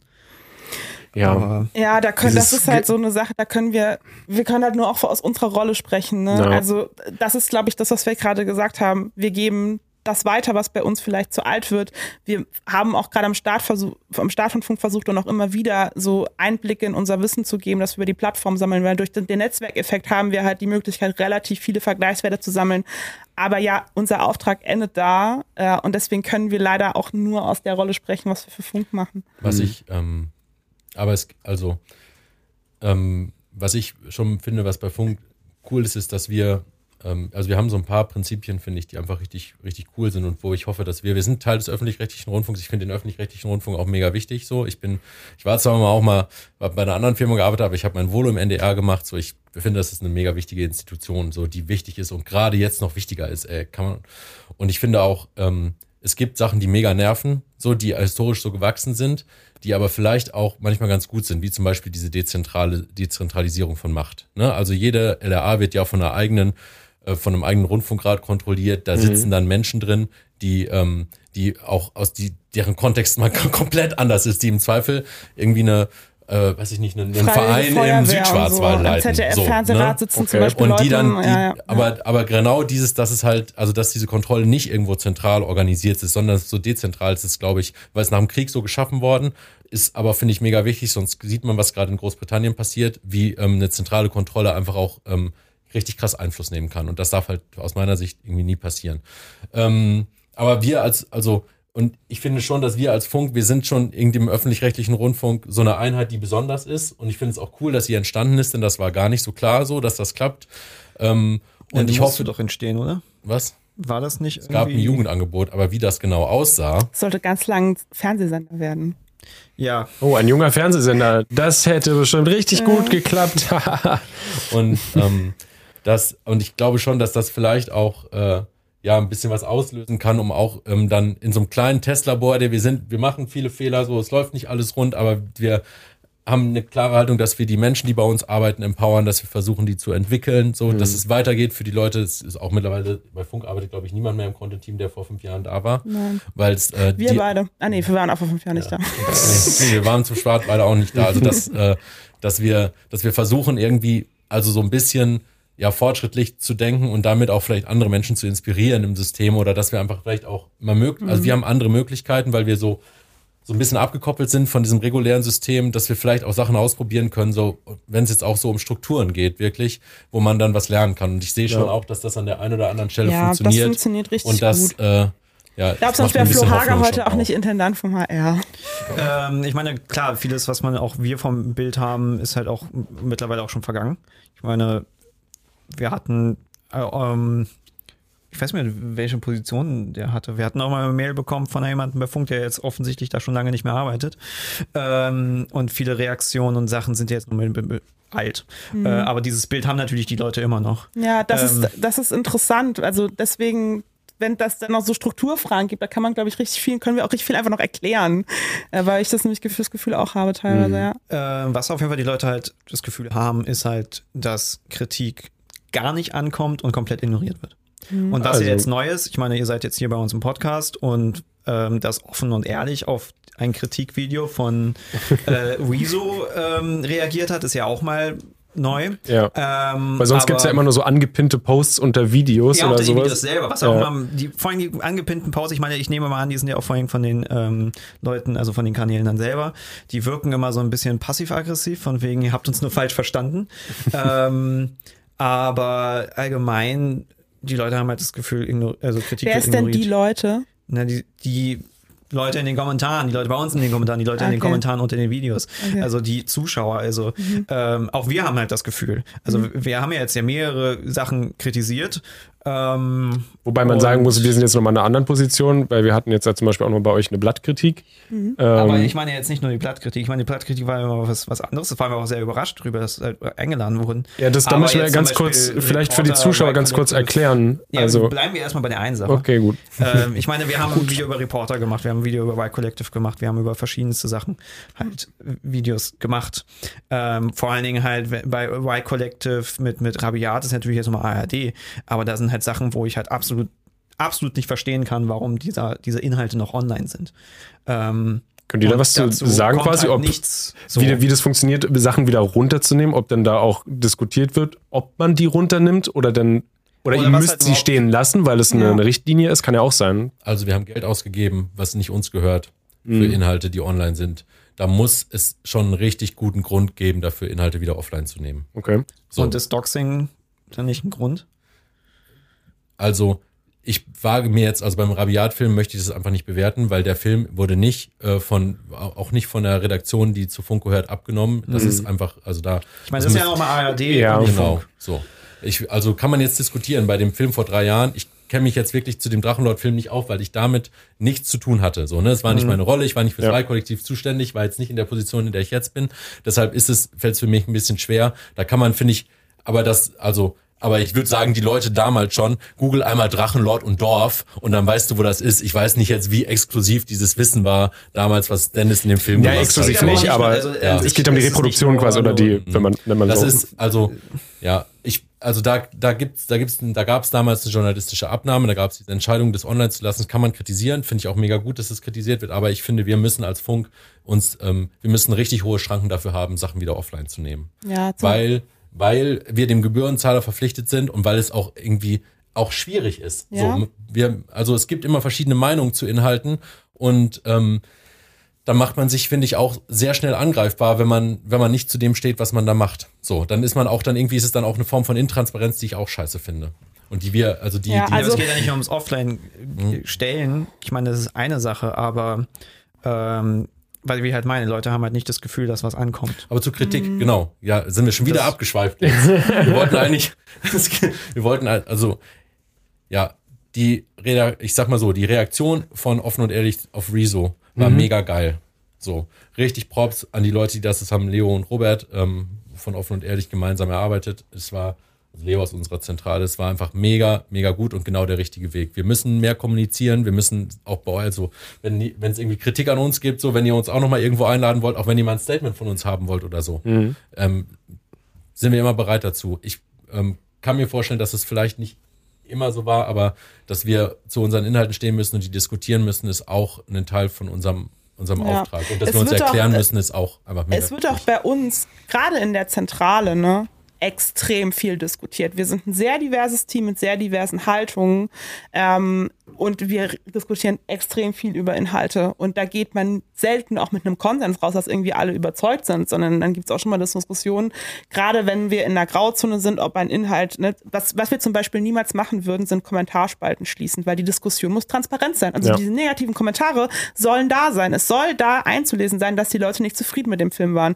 Wir können nur Kommentarspalten schließen, wenn da wirklich äh, richtig toxisch Leute fertig gemacht werden, Mobbing irgendwie oder sowas passiert in einer, in, in einer harten Art. Ähm, also allein, dass die Kritik schon mal da ist und dass wir die Filme da lassen, bedeutet ja auch, dass wir den Diskurs zulassen.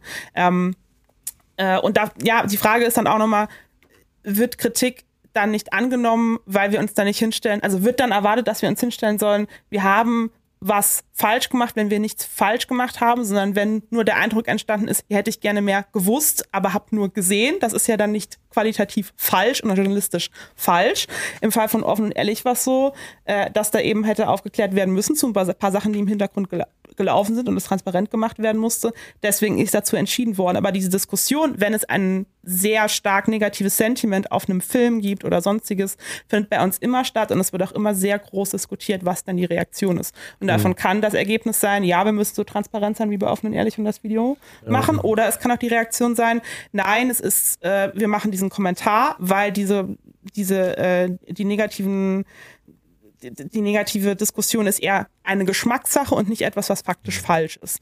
Und da und da, dazwischen varied das so und dann kann es auch immer noch sein, äh, dass bei uns Leute im Team sagen, ich finde es schade, ich jetzt anders gemacht. Ja. So. Das ist halt immer, wenn du mit großen Teams arbeitest. Ja, ja aber, aber dass sie das sagen, ist ja auch also, dass ja. wir diese offene Kultur haben, das ist einfach mega wichtig, das stimmt.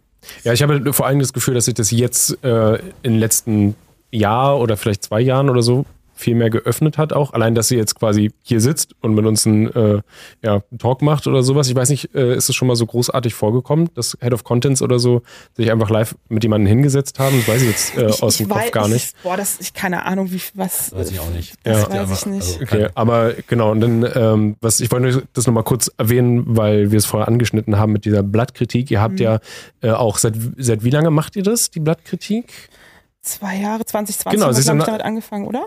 Ja, so Mitte 20. Ja. Dann hatte ich das ja ungefähr mit den ein, zwei Jahren quasi, dass ihr euch ja. mehr öffnet, äh, gut im Kopf. Ja. Nee, 20, ähm, ich, boah, ich weiß nicht. Genau. Aber ungefähr ein, zwei Jahre. Ne? Also äh, genau, also da seid ihr quasi, habt ihr immer so, äh, sag ich mal, Meetings äh, im großen Stil. Dass ich glaube, als wir da waren, waren es irgendwie 40 Leute oder mehr. Das ist das Gesamt Stand-up mit dem gesamten Team der Funkzentrale. Das genau. Das ist, äh, das ist, dann auch, sind die Inhalteleute, also aus dem Content-Team, dann gibt es noch Produktion und dann gibt es noch IT. Und, und Kommunikation. Kommunikation. Genau, alle in einem Online-Call ja. und ja, äh, jede Abteilung, ja. jede, jede Abteilung äh, sagt so quasi, was gerade so Stand ist. Genau. Ähm, und dann habt ihr äh, in regelmäßigen oder unregelmäßigen Abständen noch immer äh, Leute eingeladen, die euch direkt Kritik geben können mhm. zu bestimmten Themen. Und da mhm. habt ihr uns zum Beispiel auch eingeladen. Und da haben wir diese ganze Diskussion ähm, mit, mit Y Collective, mit diesen ähm, äh, äh, ähm, Journal ja, viele Sachen, die wir jetzt angesprochen haben, genau. und was glaube ich, jetzt ähm, jetzt nicht, nicht krass drauf eingegangen sind, aber ich weiß nicht, ob wir uns da wieder im Kreis drehen würden, dass ja viele, viele Leute haben halt bei vielen Reportagen das Gefühl, dass die Meinung vorher halt vorgelegt wurde. Mhm. Genau. Das halt von wegen, das ist meine Meinung dazu und jetzt, und jetzt suche ich alles so raus, dass ja. es passt, genau. Ja. Das haben wir ja, das haben wir angemerkt und äh, genau, dass es jetzt diese, diese Möglichkeit gibt, ist halt äh, ziemlich cool und äh, ist auf jeden Fall ein ja, Schritt in die richtige ja. Richtung an der Stelle. Ich möchte, also darf ich zu dieser, was die Meinung ist vorgefertigt, nochmal was ich sagen? Ich würde da auch gerne noch was zu sagen, ja. ja. Also jeder hat eine Meinung. So, ja, klar. Ist, also, ne, und deshalb fängt man auch eine Recherche an. Man sucht sich irgendwas raus und denkt sich, okay, das ist krass, da muss ich, da muss ich irgendwie mehr dazu, dazu rausfinden. Das ist ja bei euch auch so, so, ne? Ihr habt mhm. ja eine Meinung zu irgendwas und dann versucht ihr die zu belegen und zu verifizieren und so. Ähm, und beziehungsweise ja, es, es passiert was Interessantes und dann schaut man sich das Thema an. Nicht so, unbedingt, ja. dass wir eine, nur unsere Meinung ich meine, wir haben. Ja, oder eine These. Ich meine, Meinung, Meinung ist ein starkes Wort, halt. aber genau. Ja, und das finde ich aber wichtig so. Deshalb, ich würde sagen, keine These zu haben und keine Meinung zu haben, ist einfach, geht gar nicht, sondern man hat immer eine Haltung dazu und dann muss man möglichst lange daran arbeiten und die möglichst sicher machen, so und möglichst und sich auch kritisch hinterfragen. Und ähm, das haben, da, da, das versuchen wir dann immer auch, also zu diskutieren und in den mhm. Abnahmen darüber genau nachzudenken, so. Und wenn das mal nicht gelingt, ist das dann auch vielleicht nicht so cool. Aber das, aber dass man keine Meinung haben muss, äh, sondern dass man keine These haben muss, finde ich einfach, äh, ist falsch und man hat immer eine. Ähm, kann man ja auch trennen. Also wir, wir hatten ja auch schon Formate tatsächlich. Wir haben ja fürs RBB gearbeitet. Also Meinung und Erörterung muss man auch trennen. Ne? Haltung so. und Meinung. Im öffentlichen, ist also, ja, ja, auf jeden also Fall. Natürlich. Ganz klar sagt, ja. das ist meine Meinung, hab, muss es getrennt werden. Ähm, ne? Haltung aber da ist ja quasi, es geht ja darum, dass quasi ein Fazit vorgelegt wurde, von wegen, das ist so und so und die Leute halt nur diese mhm. Punkte dafür raussuchen und ähm, die Leute dann im Endeffekt nach den Kommentaren der Meinung sind, dass dieses Fazit halt falsch ist. Mhm. Kannst du da jetzt mal noch ein konkretes Beispiel? Ja, zum Beispiel, was ich mitbekommen habe ähm, mit ähm, also wir hatten jetzt mit Y Collective natürlich wieder, vielleicht ein bisschen auf umgeraten. Nee, alles, bei, nee, alles ist, ja, ist ja okay. Äh, also da ähm, war halt sehr, sehr einseitig, obwohl es war halt rabiat, aber ähm, nehmen wir mal Steuerung F-Film, glaube ich, wurde jetzt auch krass kritisiert mit dem Fitness-Ding. Ah ja, ja, ja. Das, das haben wir auch so krass diskutiert äh, bei uns in der Gruppe auch und den fanden wir auch alle Redaktion. nicht gut. Also das war, glaube ich, wirklich das Fazit, dass das, ja. Und da ist jetzt die Frage, dann wer hat das abgenommen? Ja, ja. Also ich Und das kann man wieder nicht genau. Kann man nee, ganz ich kurz kann da- ich kann da- erläutern, was das Problem Ja, war. also das Problem war, Suleiman, der, Redak äh, der Reporter, der pumpt relativ viel und ist eigentlich auch ein super Protagonist und hat sich dabei selber verletzt so ein bisschen oder hat irgendwie Schmerzen gehabt. Und eigentlich ist die Frage, die, die im Film, finde ich eine mega relevante, nämlich wie trainiere ich am Anfang, wenn ich keinen Plan habe, ohne dass ich mich direkt selbst ruiniere. So, ne? Das ist ja, das ist halt eine wichtige Frage und wir haben das und das sollte auch der Inhalt des Films sein. So, ich habe das, also ich, ich, die, die Steuerung F-Redaktion, die sitzt ja beim NDR in Hamburg. Ich, war äh, Partnermanager früher für die, ich kenne die richtig gut. Ich, ich halte extrem viel von denen. Das sind irgendwie die, sind großartige, tolle Journalisten, die auch super selbstkritisch sind, by the way, und die auch bei diesem Film super selbstkritisch waren. Und das ähm, war dann auch das Fazit, was wir draus gezogen haben. So, also dass, dass, ähm, dass eigentlich der Ansatz mega geil war, weil das ist ein Thema, was super relevant ist und dass man dann hätte einfach sich damit viel offener beschäftigen müssen. So, das ist jetzt nun mal nicht passiert. Der Film ist raus, ne, aus welchen Gründen auch immer. Das kann immer mal passieren. Es gibt tausend Gründe dafür. Aber dass man dann was draus mitnimmt und was draus lernt und es das nächste Mal besser macht, das ist das, was am Ende wichtig ist. So. Ich glaube, Was, Steuerung F steht ja wenigstens noch ganz gut da. was ich, glaube ich, an, an diesem Punkt, wo du drauf hin willst, was uns übelst krass umtreibt und was ich wirklich finde, wo wir in der gesamten Medienlandschaft, aber gerade beim öffentlich-rechtlichen Rundfunk ein Riesenproblem haben, ist ähm, die Hintergründe, aus denen die Leute kommen, die in den Journalismus gehen. Äh, und generell ein Diversitätsproblem, aus was sich eine Haltung entwickelt. Ich habe zum Beispiel das Gefühl, was, was oft bei uns diskutiert wurde, wie zum Beispiel über ja, marginalisierten Gruppen gesprochen wird, von denen man kein Teil ist. Wir reden ganz oft darüber, reden wir mit oder über Menschen. Und ich glaube, wir haben einige Beispiele, wo man sagen würde, da wurde über Leute gesprochen, als wären sie super so, also es gibt zum Beispiel Filme, wo äh, Stadt versus Landkind und wo dann über Landkinder gesprochen wird, als wäre es irgendwie so eine exotische Sache. Und diese, da, da, da ist dann, da ist dann so eine. Haltung drin, so, so ich als akademisiertes Stadtkind gehe jetzt dahin und das ist was, was uns auch stört und was uns immer wieder auffällt, dass wir diese Haltungspluralität brauchen, auch in den Hintergründen, aus denen aus denen die Leute kommen, was ihnen die Möglichkeiten gibt, auch äh, in einer Haltung zu sein, aus der sie auf ein Phänomen, das sie sich anschauen, auf einen Sachumstand, die sie erörtern wollen, den sie sich nähern. Das wird in der Sachebene, deswegen ist der, steht der Film auch noch, da ist ja nichts da ist ja keine Falschinformation vermittelt worden. Ne? Wenn irgendwo Fehlinformationen vermittelt werden, äh, dann, äh, dann können wir das nicht machen, dann geht es nicht. Äh, aber wenn, äh, wenn die Haltung irgendwie da pluraler werden würde, äh, in gewissen Bereichen, dadurch, dass wir bereichert werden von Leuten, die mit verschiedenen Haltungen bei uns im Team arbeiten, dass niedrigschwelliger wird, in den Journalismus einzusteigen, was einfach immer noch ein extrem durchakademisiertes Ding ist, äh, wo man hinkommen muss, ähm, dann glaube ich, dass sich das entwickelt und ich glaube auch, dass das entwickeln muss und ich glaube, da müssen wir dran mitarbeiten und da sind wir auch die Rolle im öffentlich-rechtlichen, wo wir vorangehen müssen und sagen müssen, da müssen wir dran arbeiten, dass es da einen pluralerer Zugang gibt, weil es gab ja letztes Jahr äh, eine Erhebung, jetzt nur mal wieder ein klassisches Beispiel. Ähm, es gibt aktuell in Deutschland einen ähm, Anteil einer Bevölkerung mit Migrationshintergrund von 26 Prozent, abgebildet im Programm sind 6 Prozent. 11 Prozent. Alleine dieser Stand, ne? Und das, das, das kommt nicht zustande, indem man über diesen Anteil der Bevölkerung redet, sondern die Leute müssen Mit einbezogen mitmachen. werden. Und gerade der Mhm. öffentlich-rechtliche Rundfunk hat den Auftrag, dass alle beteiligt und für alle Programm gemacht werden muss. Deswegen so an dem Punkt finde ich, ist es super wichtig, dass dieser Diskurs dazu stattfindet. Aber ihr findet halt niemanden quasi. Weil, weil also, Nein, das stimmt nicht. Nee, ich glaube, Nein, das- nee, nee, nein, nee. Nein, Wahrscheinlich das Problem ist, reinzukommen, den Zugang zu finden, wahrscheinlich. Weil manchmal ist es ja auch so, hat man das Gefühl, es ist so ein bisschen so Vitamin B teilweise in, dem, in, dem, in der Branche. Und wenn man noch nicht den Zugang Unbedingt. Und wenn man noch nicht den Zugang hat, ist es schwierig, halt reinzukommen. Und deswegen ist ja, was du meinst, dass man das versucht abzubauen, dass man leichter Zugang genau, findet. Also das ist, glaube ich, Ja. gerade so mit unser größter Struggle, dass wir versuchen, eben Leute zu finden, die noch nicht so mit ihrem Lebenslauf, sage ich mal, im Programm vorhanden sind, die äh, äh, sowohl hinter der Kamera als auch vor der Kamera. Und das ist eigentlich auch ein. Bitte? Gibt es denn Bedingungen, die man haben muss, um überhaupt irgendwas halt zu machen? Weil ich weiß zum Beispiel, dass das war ganz, ganz am Anfang, Mhm. als äh, Funk gestartet ist, hieß es wohl, haben wir so mitbekommen, wir wissen auch nicht, ob es 100% stimmt oder einfach da jemand das ganz behauptet schön hat. viel einfach so mitbekommen. Ja. Ne, manches Ja, aus erster Hand, manches ja, aus zweiter klar, ist Hand. ja so ist halt, Manche ja ja. Sachen wollen wir jetzt auch nicht direkt sagen, äh, um niemanden hier äh, öffentlich zu kritisieren, aber dass quasi ein bisschen die Angst war, jetzt halt irgendwelchen YouTubern einfach so Geld zu geben und von wegen, ach, kann da nicht irgendwie das mithilfe eines Produktionsstudios äh, äh, ähm, produziert werden mit Leuten, die es halt gelernt haben. Ich Mhm. meine, wir, wir haben die wertloseste Ausbildung überhaupt so.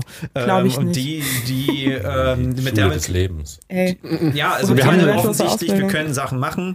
Ähm, wir sind jetzt keine Experten in großen Produktionen, aber ne, wir haben jetzt unsere Erfahrung. Aber wenn jetzt natürlich so ein YouTuber ankommt, der jetzt gerade gestartet ist, Mhm. ob man dann so, nee, geh mal erstmal studieren oder ist es so, dass sagt, so Hauptschule reicht, du hast ja hier, bist So. ähm, also wo muss man was vorlegen oder ist halt, guckt ihr euch ein Video an und denkt so, ach, der, der das könnte ja was, vielleicht können wir den ja auch aufbauen.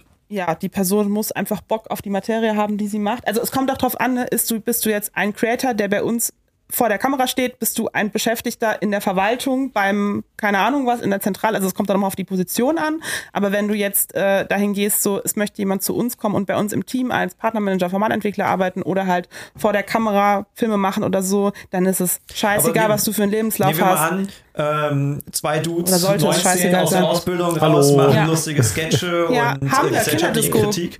Könnten wir halt einfach euch schreiben, so, ey, Ja. wir hätten gerne Geld.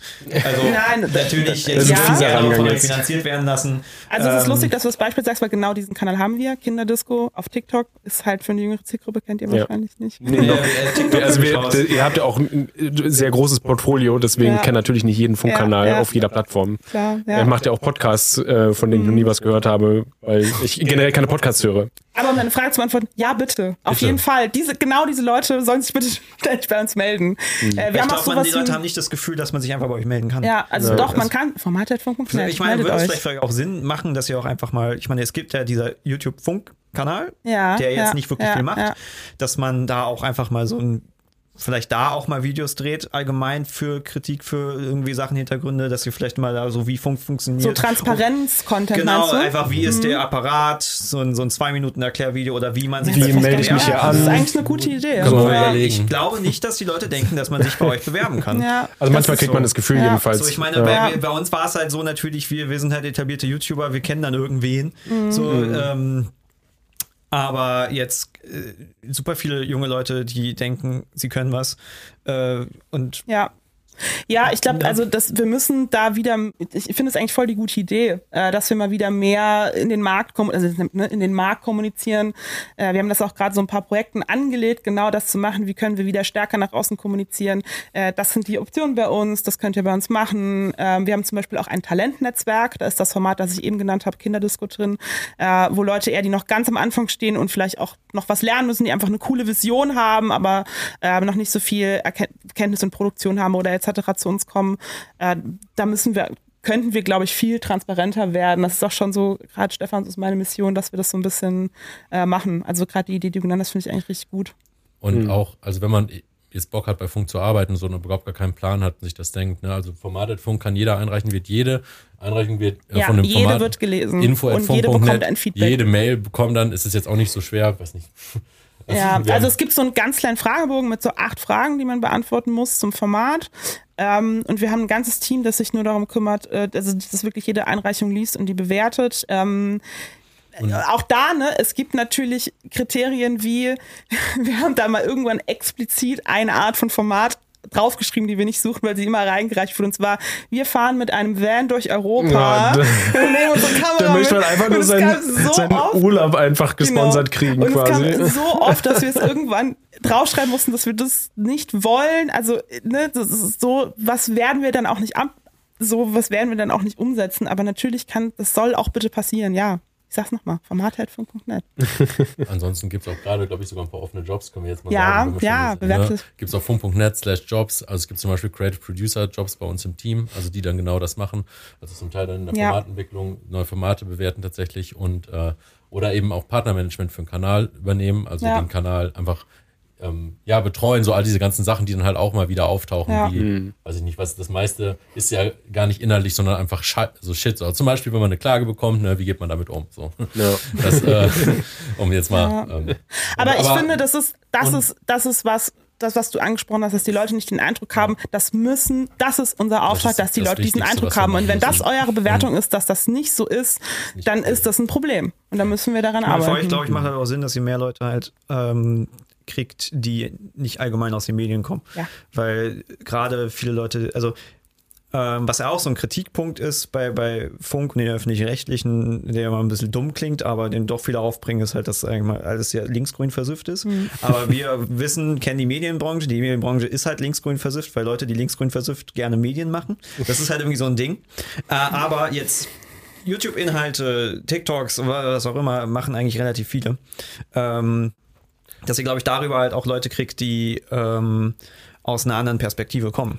Tatsächlich das- ist das auch das Wichtige. Also ich möchte jetzt noch mal kurz aus diesem Job sagen, weil das ist auch, ein, das finde ich, ist, das ist auch ein richtiges öffentlich-rechtliches Problemthema. Nee. Ja, es ist, das So. ist, ist auch Also, das, was für uns. Ja, das ist das wichtigste aufregen. Kriterium, nach dem wir gucken. So, was können Leute auf den Plattformen? So, Studium scheißegal. Also, wenn man irgendwie ein Gefühl hat für eine Plattform und die Werte einigermaßen passen, also grob gesagt, Ja. wenn du kein Arschloch bist, so, dann ähm, ist das, sind es die Leute, die, am- die, die wir sofort reinholen würden. Ja. Es gibt, das ist, ähm, wir sind eine, also eine, nicht eine Anstalt des öffentlichen Rechts. Ich glaube sogar schon, auf jeden Fall liegen, unterliegen wir krassen Beschränkungen, weil wir Gebührengeld haben. Und das fällt am stärksten auf bei Jobs. So. Wir können nicht einfach feste Stellen vergeben. Wir können nur befristete Stellen vergeben. Und das sind auch keine festen Stellen, sondern festfreie Ja, Stellen das ist, was es nur bei die man nur für ein Jahr befristet anbieten kann. Das verlängert sich dann da, es ist überhaupt gar kein Problem. Jeder, der mal bei Funk im Inhalte-Team gearbeitet hat, hat einen super neuen Job gefunden. So, es ist gar, also das ist eigentlich eine, weil man schon auch richtig viel krass über Plattformen lernt. Aber das ist, wir sind, das sind, wir sind richtig krassen Beschränkungen unterworfen. Vielleicht ist es jetzt auch mal eine gute Plattform zu sagen, so, kommt zu uns, auch wenn das erstmal gar nicht so cool Ja. klingt, wie diese Jobbeschreibung aussieht. Das ist Ich hätte, mich, ich hätte mich niemals beworben, wenn ich jemand zu Ja. mir gesagt hätte, weil ich habe nämlich auch, ich habe genauso gedacht, ich habe gedacht, Mhm. ah krass, da muss man auf der Henry-Nann-Schule gewesen sein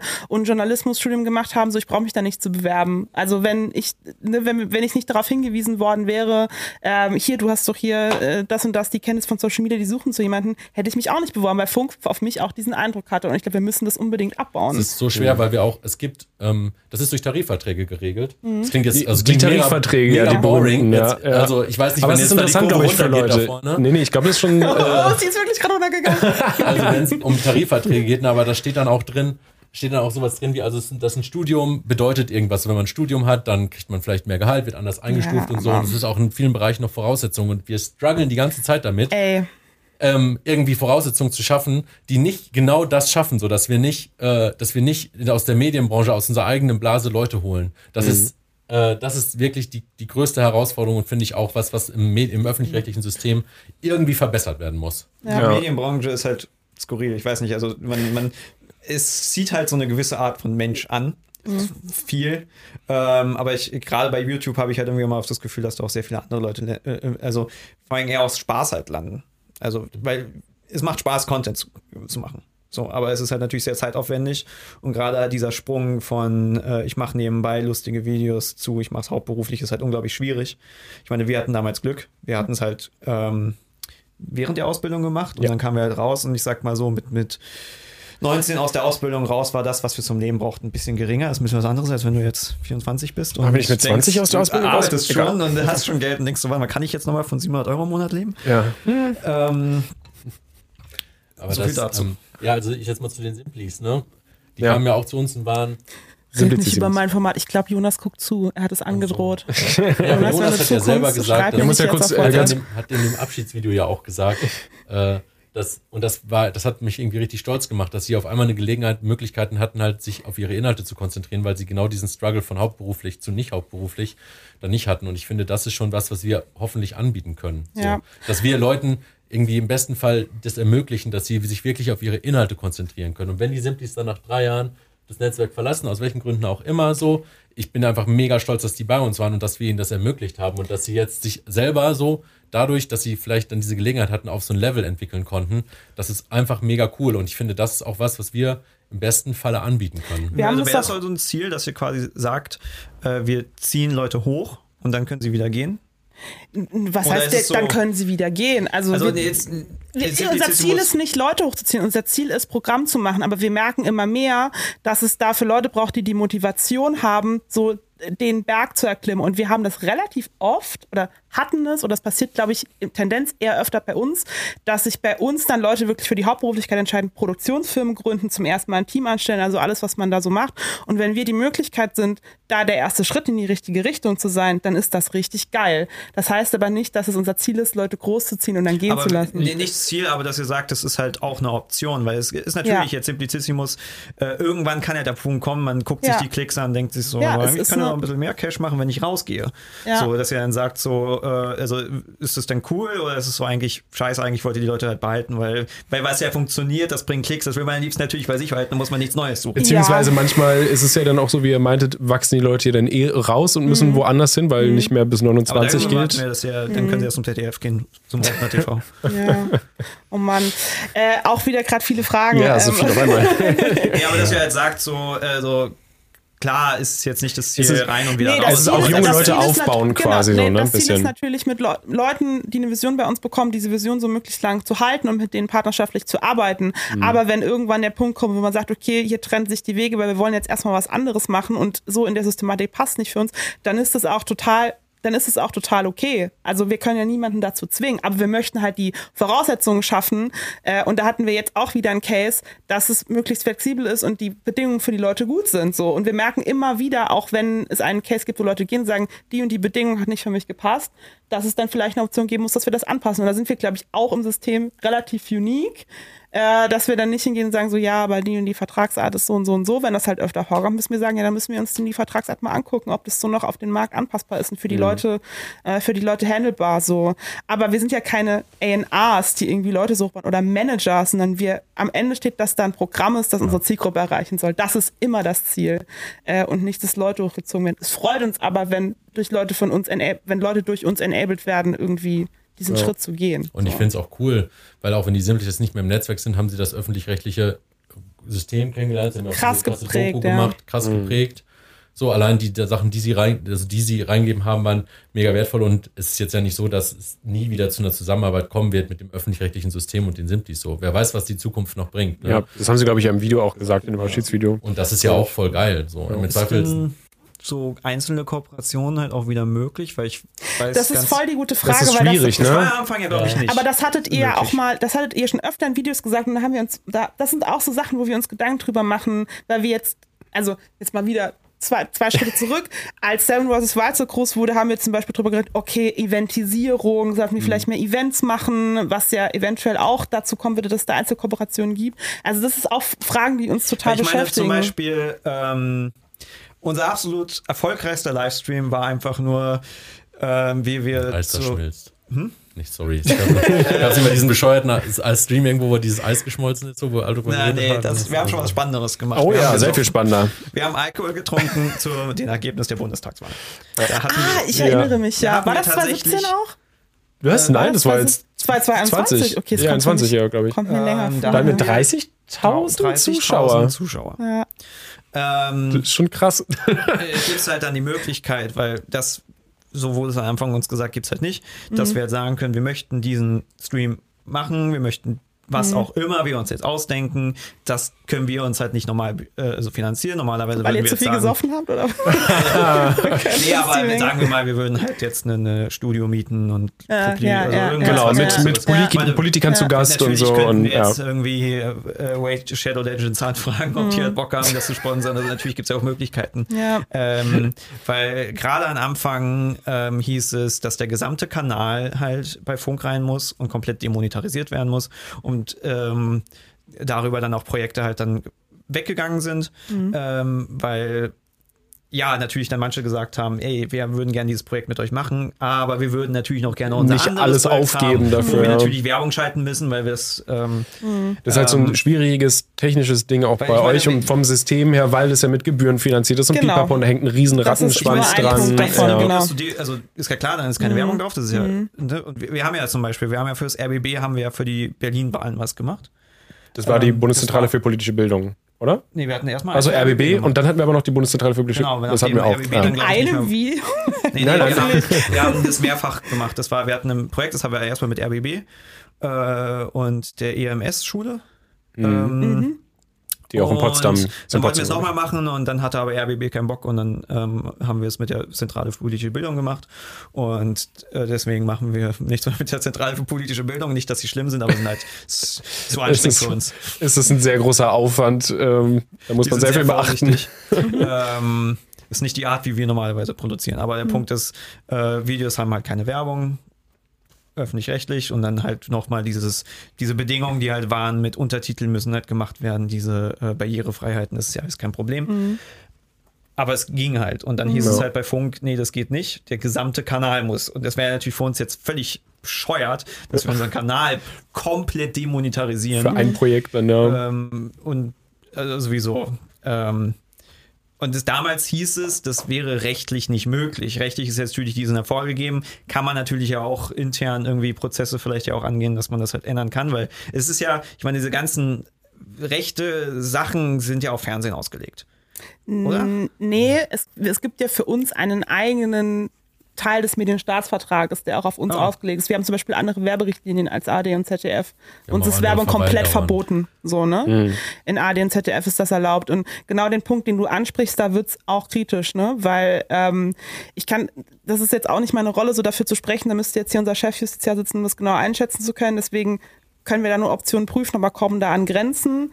Äh, es gibt zum Beispiel den einen Grund, dass wir eigentlich bis auf alles weitere in die Zukunft voraussehen können, was dieser Kanal macht, um zu rechtfertigen, dass dort Content von uns liegt. Also das ist so ein bisschen eine Richtung, in die es geht, ähm, was schwierig wird. Aber ich will jetzt auch nichts Falsches sagen in die Richtung. Aber da gibt's, äh, gen- so wie ihr es gerade formuliert habt, geht es in eine Richtung, wo es tatsächlich rechtlich eng wird in den Vorgaben, in denen wir arbeiten. Ja. Okay. Aber we see the problem. Ja, so. also, klar, ja, äh, we halt- see Ich what we're es missing out on that. Oh, jetzt fange ich an zu Ich denken. meine, es ist, ja, es, ist ja, schade, weil ähm, ich, ich denke halt auch so Leute wie Rezo oder sowas Hm. hätten durchaus Bock auf Kooperation und man hat da natürlich nochmal eine äh, ich meine, Ganz andere Expertise, Reezos- mit, Ja. auf die ihr zurückgreifen Ja, könnt. allem das Halt. Schöne an, an Reezos Videos ist ja, er kritisiert ja dann irgendwann mal was Hm. ähm, auf einem Kanal, ähm, der normalerweise nicht politisch ist. Und dadurch erreicht es ja dann auch Leute, die halt nicht politisch sind. Hm. Nicht so wie wir, die nur also sehr viel politisch sind und dann natürlich dann eh halt Leute, äh, Die sich schon dafür erreicht. interessieren halt. Ne? Ja. Ähm, auch wenn wir jetzt natürlich nicht der krasseste Politikkanal sind überhaupt. Ja. Ähm, andere Ding, ähm, wo ich mal fragen wollte, ähm, wenn wir jetzt zum Beispiel Livestreamen und re reacten auf Sachen, die von den Öffentlich-Rechtlichen sind, kommt eigentlich, sobald der Livestream auch sofort die Mail. Ähm, Oh, da aus. können wir mal Big Transparency machen. Oh ja, Big Transparency Mode Da activated. da gibt's ein ganz krasses Missverständnis. Und zwar, man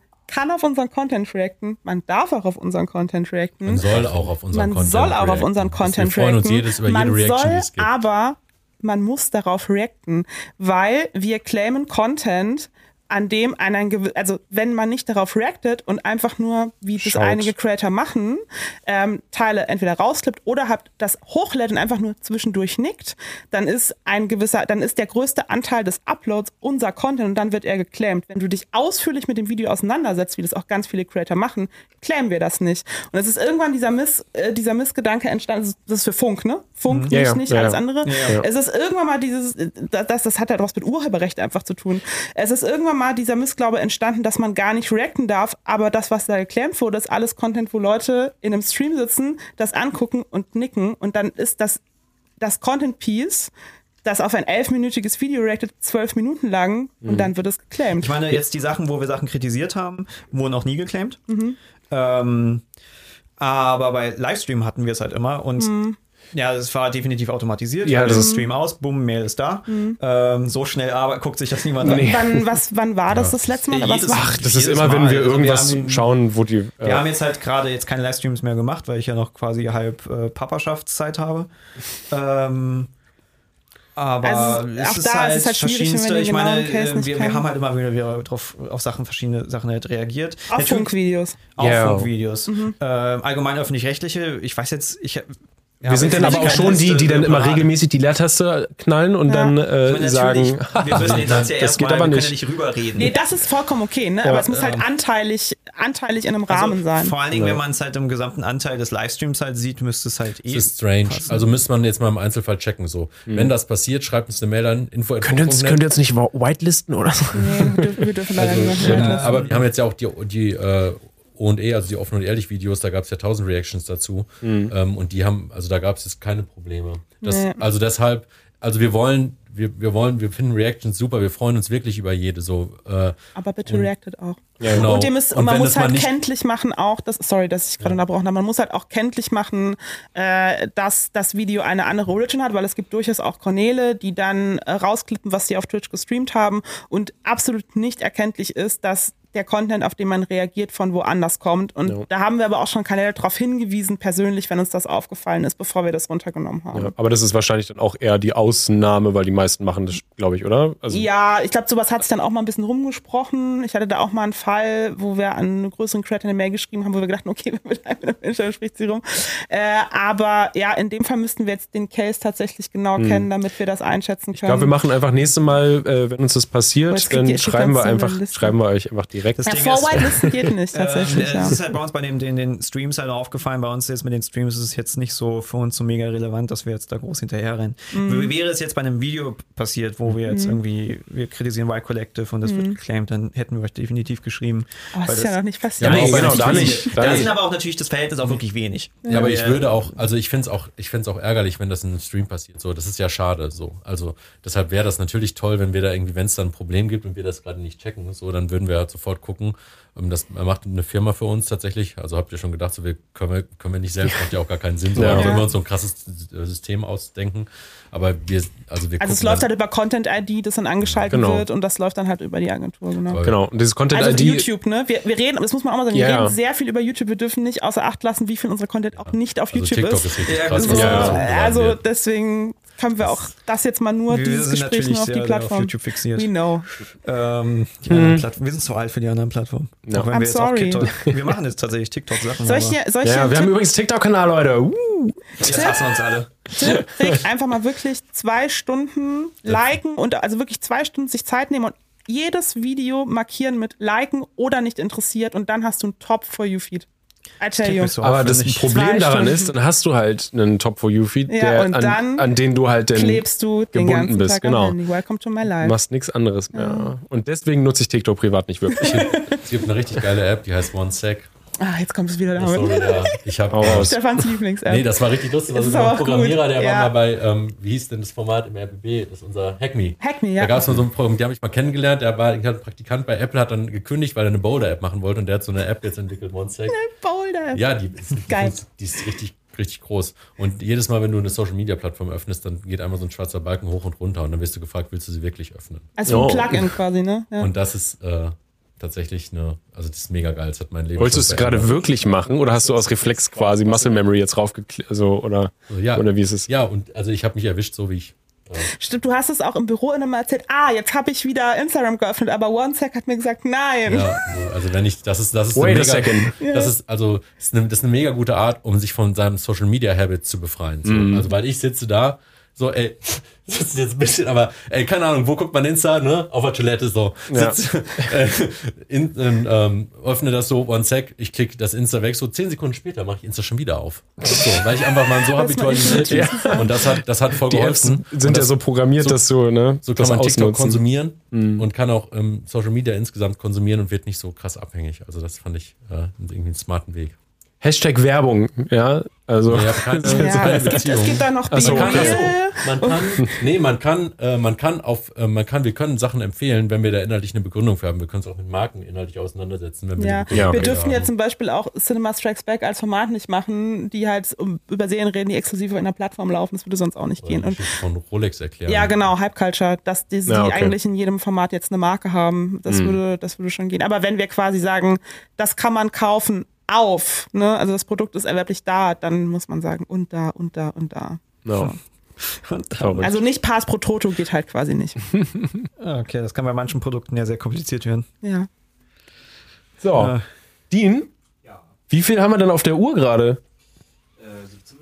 Hui. Oh, wow. Dann reden wir schon knapp zwei Stunden. Das ist irre, oder? Die Zeit geht Ja. ein bisschen schnell vorbei. Ich Verrückt. gerade, was noch so, so gibt. Äh, ich meine, stimmt. äh, Viele haben auf jeden Fall auch gefragt, äh, wie, bezüglich Geld.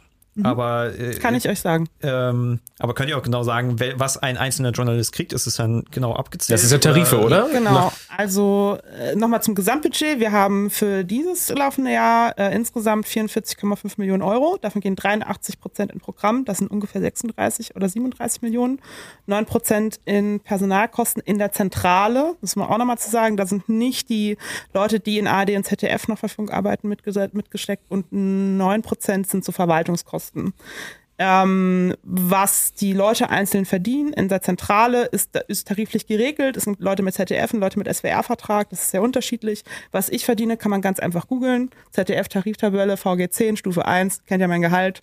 Also alles, wenn es so ab unsere Ebene geht, kann man das relativ schnell rausfinden und googeln. Und das finde ich auch gut so, dass es so ist. Und äh, jetzt bezüglich den, den Journalisten, die jetzt dann für Y Collective oder sowas arbeiten? Oder ist es dann quasi, ihr gebt ein Budget an sendefähig und sendefähig gibt es dann halt weiter? Ich glaube, es wäre tatsächlich, also es wäre, das kann man, wir können ja nicht für, wir können ja nicht bei Produktionsfirmen in die Bücher gucken und sagen, so, so bezahlt ihr das. Das ist, das ist, ähm, ist nicht üblich so. Es würde uns auch einfach überfordern. So, das wäre die krasseste Bürokratie aller Zeiten. Genau, aber was wir eben machen, Aber ist, auch dass da wir, muss, wird halt kontrolliert genau, nach Tarif. kontrolliert Ne? und es gibt, also natürlich, und es gibt eben diese, ähm, es gibt auch für die Arbeit mit Produktionsfirmen gibt's äh, Verträge, so welche Sätze man ansetzen soll. Das ist Genau. sogar geregelt. Das ist auch manchmal schwierig, weil die Sätze manchmal nicht marktkonform sind. So, dann, ähm, aber das, also es ist nicht so, dass man sich da im luftleeren Raum bewegt als öffentlich-rechtlicher Rundfunk. Diese Vergabe und die Kalkulation, die ist äh, im Vergleich zur Privatwirtschaft, glaube ich, einfach schon richtig krass geregelt. So, um Ja. zu verhindern, dass es eben dazu kommt, dass ähm, dass Dumping gezahlt wird oder dass halt eben extrem übertariflich im Vergleich zu einem vergleichbaren Produkt oder so gezahlt wird. Also wir müssen auch dann vergleichen, jetzt beispielsweise Reportageformate, was sind da die Aufwände und Sätze, was gibt uns die Produktionsfirma an. Also das wird dann sehr stark überprüft und halt auch eben extrem krass dokumentiert. Obwohl ich äh, von bei öffentlich-rechtlichen immer wieder gehört habe, dass gerade bei den Leuten unten halt sehr wenig ankommt, also bei den Kameraleuten, Lichtleuten etc. Und auch Chung, ein Kameramann, ein Befreundeter, hat sich halt auch gefragt. Er war sogar interessiert an ähm, einer Blattkritik, um sich mal zu beschweren, dass halt die Kameraleute immer so schlecht bezahlt werden. Bei Funk, ja. Ja, genau, also, also er hat mitbekommen, dass wir halt diese Blattkritik hatten und dann war er von wegen, hey, können wir das auch mal machen? Und dann meinten wir. aber hat er für ein Funkformat gearbeitet? verschiedene- Also er ist halt freiberuflich und deswegen hat er mal wieder halt gearbeitet. Ich weiß auf jeden Fall, dass er sehr viel zusammengearbeitet hat ähm, mit äh, den Datteltätern. Ähm, und ich weiß nicht, für was der halt alles arbeitet. Also der. Ich kenne jetzt nicht seinen genauen Plan, aber er hat auf jeden Fall für Funk für verschiedene Sachen gearbeitet und das hatte ich halt so mitbekommen. Ähm, ist jetzt natürlich auch wieder nur, was ich halt so mitbekommen habe, aber, ähm, Aber diesmal hat er einen Namen genannt. Ja. ähm, ja. aber dann ist natürlich auch so das Ding, ihr könnt jetzt halt natürlich jetzt nicht äh, den Leuten halt in die Bücher gucken halt. Also Nein, wir müssen halt davon ausgehen, dass das, was uns vorgelegt wird als Kalkulation, wo jeder Posten so kalkuliert ist, auch entsprechend gezahlt wird. So, aber wir gucken die, nicht die Bankbelege von denen an, Ich meine, es ist nicht unüblich in dieser Branche, dass Leute irgendwie dann doch mal ein paar Prozente nochmal schieben und Mhm. sich ein bisschen mehr in die Tasche stecken. Das passiert. Willst du hier Sachen andeuten oder was? Ja, ich früher Placements, Alter. Ja. Aber das war im privaten Bereich. Das war im privaten. Bereich. Ja, ja, ja, klar, ist nochmal was anderes, aber das es ist, ähm, ja, so, so funktioniert das halt. Also, ähm, da kann natürlich dann nochmal getrickst werden. Aber ja, wie er sagt, ihr könnt jetzt natürlich nicht die einzelnen Bücher nochmal durchschauen. Ja. Ähm, ja, aber das, das hat halt die Leute interessiert. Was, also vor allem auch, wie viel dann halt bei den einzelnen Reportagen ankommt. Was meint ihr, 83 Prozent? 83 Prozent von den 44,5 Millionen geht in Programm. Das sind, ey, wenn ich mich jetzt eben noch mal kurz verrechnet habe, als ich das tatsächlich eben noch mal kurz ausgerechnet habe, tut's mir leid, aber ich meine, es wären 37 Millionen. Ansonsten Also ich glaub, was- was- am Rechner. Ja, äh, aber was sonst greifbarer vielleicht ist, äh, sind ja spezielle ähm, Formate, wie viel die irgendwie kosten, Mhm. in, so grob überschlagen. Ich meine, zum Beispiel, es gab jetzt letztens diese lustige ähm, Übersicht, was äh, Wetten, eine Folge Wetten das kostet Ja. oder eine Folge ja Royal Magazin, insane. irgendwas. Was war äh, Magazin Royal 200.000? Kostet eine Ja. Folge? Was im Prinzip ja. quasi die Kosten für uns, also da könnten wir uns ein Jahr von finanzieren, Mhm. quasi komplett. So, ist krass. Das ist aber tatsächlich dann Ja. vertraulich. Also da werden Verträge geschlossen mit Produktionspartnern. Das sind Summen, die wir tatsächlich öffentlich gar nicht nennen dürfen. Mhm. So, weil da müssten jetzt die Vertragspartner, mit denen wir den Vertrag geschlossen haben, zustimmen, dass das öffentlich gemacht Ich glaube wird. aber auch Funk ist jetzt nicht unbedingt nur das Problem, was Geld betrifft. Weil, also, das, was mich allgemein bei, bei dem Thema Öffentlich-Rechtlichen immer stört, ist halt, dass, dass manche immer so tun, als hätten die Öffentlich-Rechtlichen viel zu wenig Geld. Aber wenn man mal so, Ja, so denkt, ist- 8 Milliarden. Ja. Also, Und vor allen Dingen halt, was sind 44 Millionen von 8 Milliarden? Es kommt ja nicht wirklich viel bei Funk an. Dafür werden sehr viele Sachen produziert. Das, da ist jetzt nicht mal das Problem. Ja, also das ist schon Aber krass, ist- wie, wie, wie, wie viel weniger Geld ihr habt, viel weniger. Äh, und, und trotzdem halt produzieren können und das halt scheinbar im großen Stil irgendwie bei den großen Playern nicht geschafft wird. Also man muss, irgendwie. ich, also für die ARD, man muss, ich finde, man muss immer ein bisschen differenzieren. Ne? Es gibt natürlich Sachen, wo das, wo es vielleicht schwierig ist. Es gibt aber auch Sachen, die schon sehr viel kosten. Ähm, ja, alles was außen, Regionalberichterstattung Ja, so. ja, genau. Das, Also das, das ist krass, ja. Obwohl ich aber gehört habe, dass jetzt diese ganzen Nachrichtensachen, die ja natürlich, wo jeder sagen würde, das ist wichtig. Ja. ähm, Auslandskorrespondenz Ja, ja, ist das ist ja wichtig, super wichtig. Also dafür gehen jetzt ja nicht Milliarden drauf. So. Ich bin, kann meine- für die Rolle, ich kann dafür nicht Ja, sprechen. Also ich Ja. glaube, das ist auch, also man, es gibt sicher Sachen, wo man sich denken kann, okay, wie viel Geld wird denn dafür rausgehauen? So, das Ja. würde ich gar nicht, würde ich nicht in Abrede stellen. Ähm, ich glaube nur, man muss immer, also man muss auch, also ich würde auch sagen, wir sind eben eben in einer krass privilegierten Situation. So, das öffentlich-rechtliche System in Deutschland hat krass viel Geld. So. Ja. Und wenn man sich jetzt mal überlegt, ne, wenn man jetzt, also wir, stellt dir vor, oder stellt euch vor, also wir nehmen, ich glaube, insgesamt 8 Milliarden so ungefähr, dann Pi mal Daumen, und wir, wir hätten einfach nichts, keine Strukturen und würden jetzt eine Struktur aufbauen, so, was das bedeuten würde. So. Und es ist natürlich historisch gewachsen mit all dem, was dazugehört. Das, also, das ist einfach eine, eine, eine krasse Summe so. Man muss dann halt aber, finde ich, dann genau hingucken, wo ist wirklich, wo wird das Geld wie ausgegeben, weil es gibt auf jeden für Fall welchen Bereiche, Anteil der Bevölkerung und auch. gerade ne? so, also wirklich so, also die WDR, ne, macht diese Lokalzeiten ähm, in die in zehn verschiedene 30-Minuten-Sendungen jeden Tag, wo immer Beiträge aus Paderborn gezeigt werden. So, keine Ahnung, das ist halt auch einfach teuer. Also das so Ja. pauschal zu sagen, ist schwierig, aber grundsätzlich sich damit zu beschäftigen, ist natürlich mega wichtig. Und Extrem wichtig. Ja, ich glaube, äh, das Prinzip ist da allgemein immer, dass äh, äh, Strukturen, die sehr lange existieren, immer teurer werden So und ineffizienter und Funk da wahrscheinlich sehr effizient ist. Kann natürlich sein, dass in 50 Jahren das bei euch dann auch ein bisschen anders aussieht. Ähm, wenn Funk dann in 50 Jahren noch so existiert. Ich glaube, das Wichtige ist, dass wir es schaffen, also immer wieder Leute reinzuholen, von außen einfach. Das ist Ja. das, das also wir müssen es halt schaffen und mit dem Markt und mit der Zielgruppe, für die wir Programm machen müssen, immer Schritt zu halten. Und wir merken schon, was so ein erster Generationenwechsel uns einfach an Arbeit macht, wenn man ein Programm halten muss, aber Prozesse umkrempeln muss. Was wir zum Beispiel intern gemacht haben, das ist jetzt richtig, vielleicht auch super lame, aber wir sind halt holokratisch organisiert. Das bedeutet, wir sind in Rollen angelegt und nicht in ähm, äh, wie sagt man, ja, in so in, Hierar in Hierarchien. Was bedeutet auch, die Expertise schlägt die Rolle. So, äh, nee, Quatsch, die Expertise schlägt die Hierarchie. Deswegen, also wir haben zum Beispiel für jeden Plattform eine designierte Plattformexpertise äh, und die, die Person kann dann auch eventuell bei einer Plattformentscheidung mitentscheiden, was gemacht wird, weil sie die Expertise hat. So, also wir wollten halt ein bisschen stärker aus, also man, ne, Medienbranche kennt ja gerade die Media, ja, wir haben flache Hierarchien. Ja, aber gibt es wirklich Mitspracherecht für alle von den Leuten in der Rolle, in der sie sind, in der Expertise, die sie haben? Das ist bei uns relativ wichtig, relativ klar im System angelegt. Deswegen, was auch aus dem Grund gemacht wurde, um zu sagen, okay, diese Rollen müssen auch flexibel verschiebbar sein und müssen irgendwie angepasst werden. Deswegen, sie haben schon auf jeden Fall Maßnahmen ergriffen, dass uns genau das nicht passiert, was mit dem ÖRR bisher passiert ist, wo immer gesagt wird, also das, was du jetzt sagst, historisch gewachsen, ist, glaube ich, der meistgesagte Satz. ja, immer, auch funktioniert auch immer als Ausrede. Ja, warum geht das nicht? Ja, das ist historisch so gewachsen. Also wir versuchen, glaube ich, die Maßnahmen schon so zu setzen, dass uns das nicht passiert. Das ist schon ein Bestreben von uns, dass wir flexibel bleiben. Naja, Ja. na, hoffentlich ist es ja eher so, dass es dann, äh, ja, von euch aus, ne, wie ihr schon meintet, irgendwie ein bisschen überschwappt auf das Ja. alte System, dass es dann halt ein bisschen aufgelockert wird. In kleinen Aber Teilen gibt's das auch schon. Aber halt Aber es natürlich noch nicht in den. oder? Ja, also wie gesagt, wir Ja. können, wir sitzen hier mit unserer Rolle, wir können nicht mit ich denke mal, auch die 45 Leute, Zentralen, also Ja. wir können es auch nicht ändern. Also ein bisschen muss es halt auch von.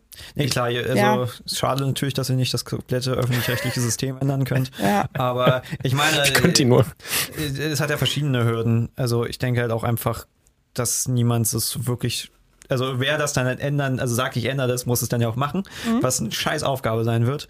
Politik ähm, ist natürlich halt auch immer, du kriegst es halt schnell in den falschen Hals, das halt irgendwie äh, ist ja oft halt sehr für Populismus genutzt wird. Ja. Ähm, Ja, das ist schon ist schwierig. Äh, es müsste halt aber eigentlich passieren. So, also Ja. ich, langfristig, Ich glaub, weil sonst, weil beide so gerade, ich meine jetzt. Ich glaube, jetzt kommt ein bisschen vielleicht nochmal mehr Druck drauf, weil natürlich die ganze Sache mit der RBB und dem NDR gerade ja natürlich auch ein bisschen den Ruf zerstört.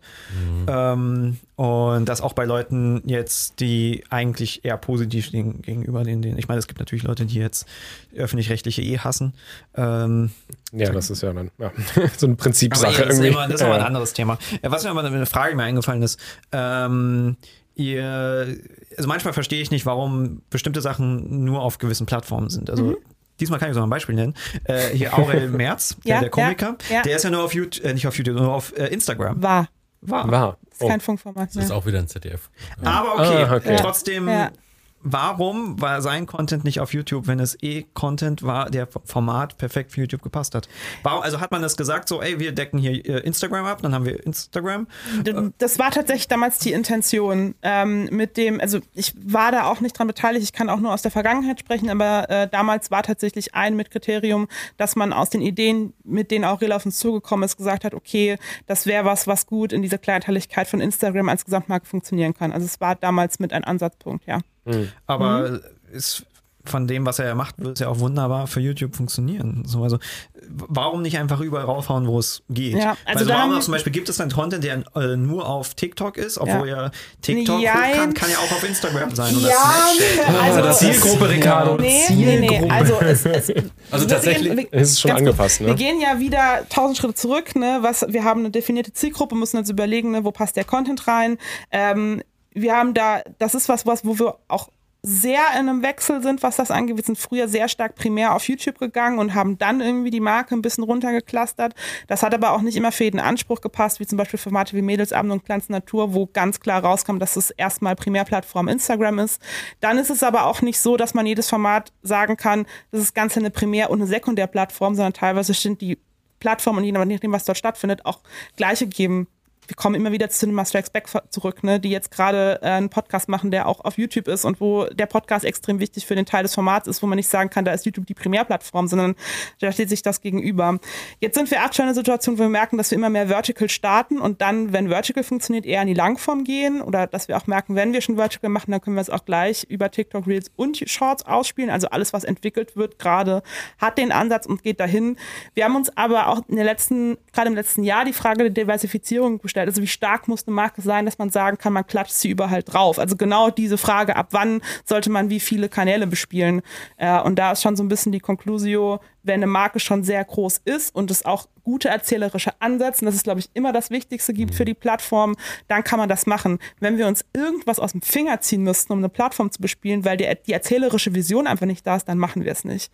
Ähm, das ist der einzige Grund. Aber wenn sich logisch was aus der Marke rauserzählt und die Marke ist stark genug und wird auch auf den Plattformen als die gleiche Marke wahrgenommen, dann es man auf jeden Team, Fall hingehen. Was, Ja. auf der, was die Plattform versteht. So. Und manchmal funktioniert es jetzt nicht. Wir haben aufgeklärt, es ist ein Format, was sich mit sexuellen Themen von 14, für 14 bis 16 primär Jungs beschäftigt, was auf TikTok mega erfolgreich ist. So funktioniert auf Insta nicht.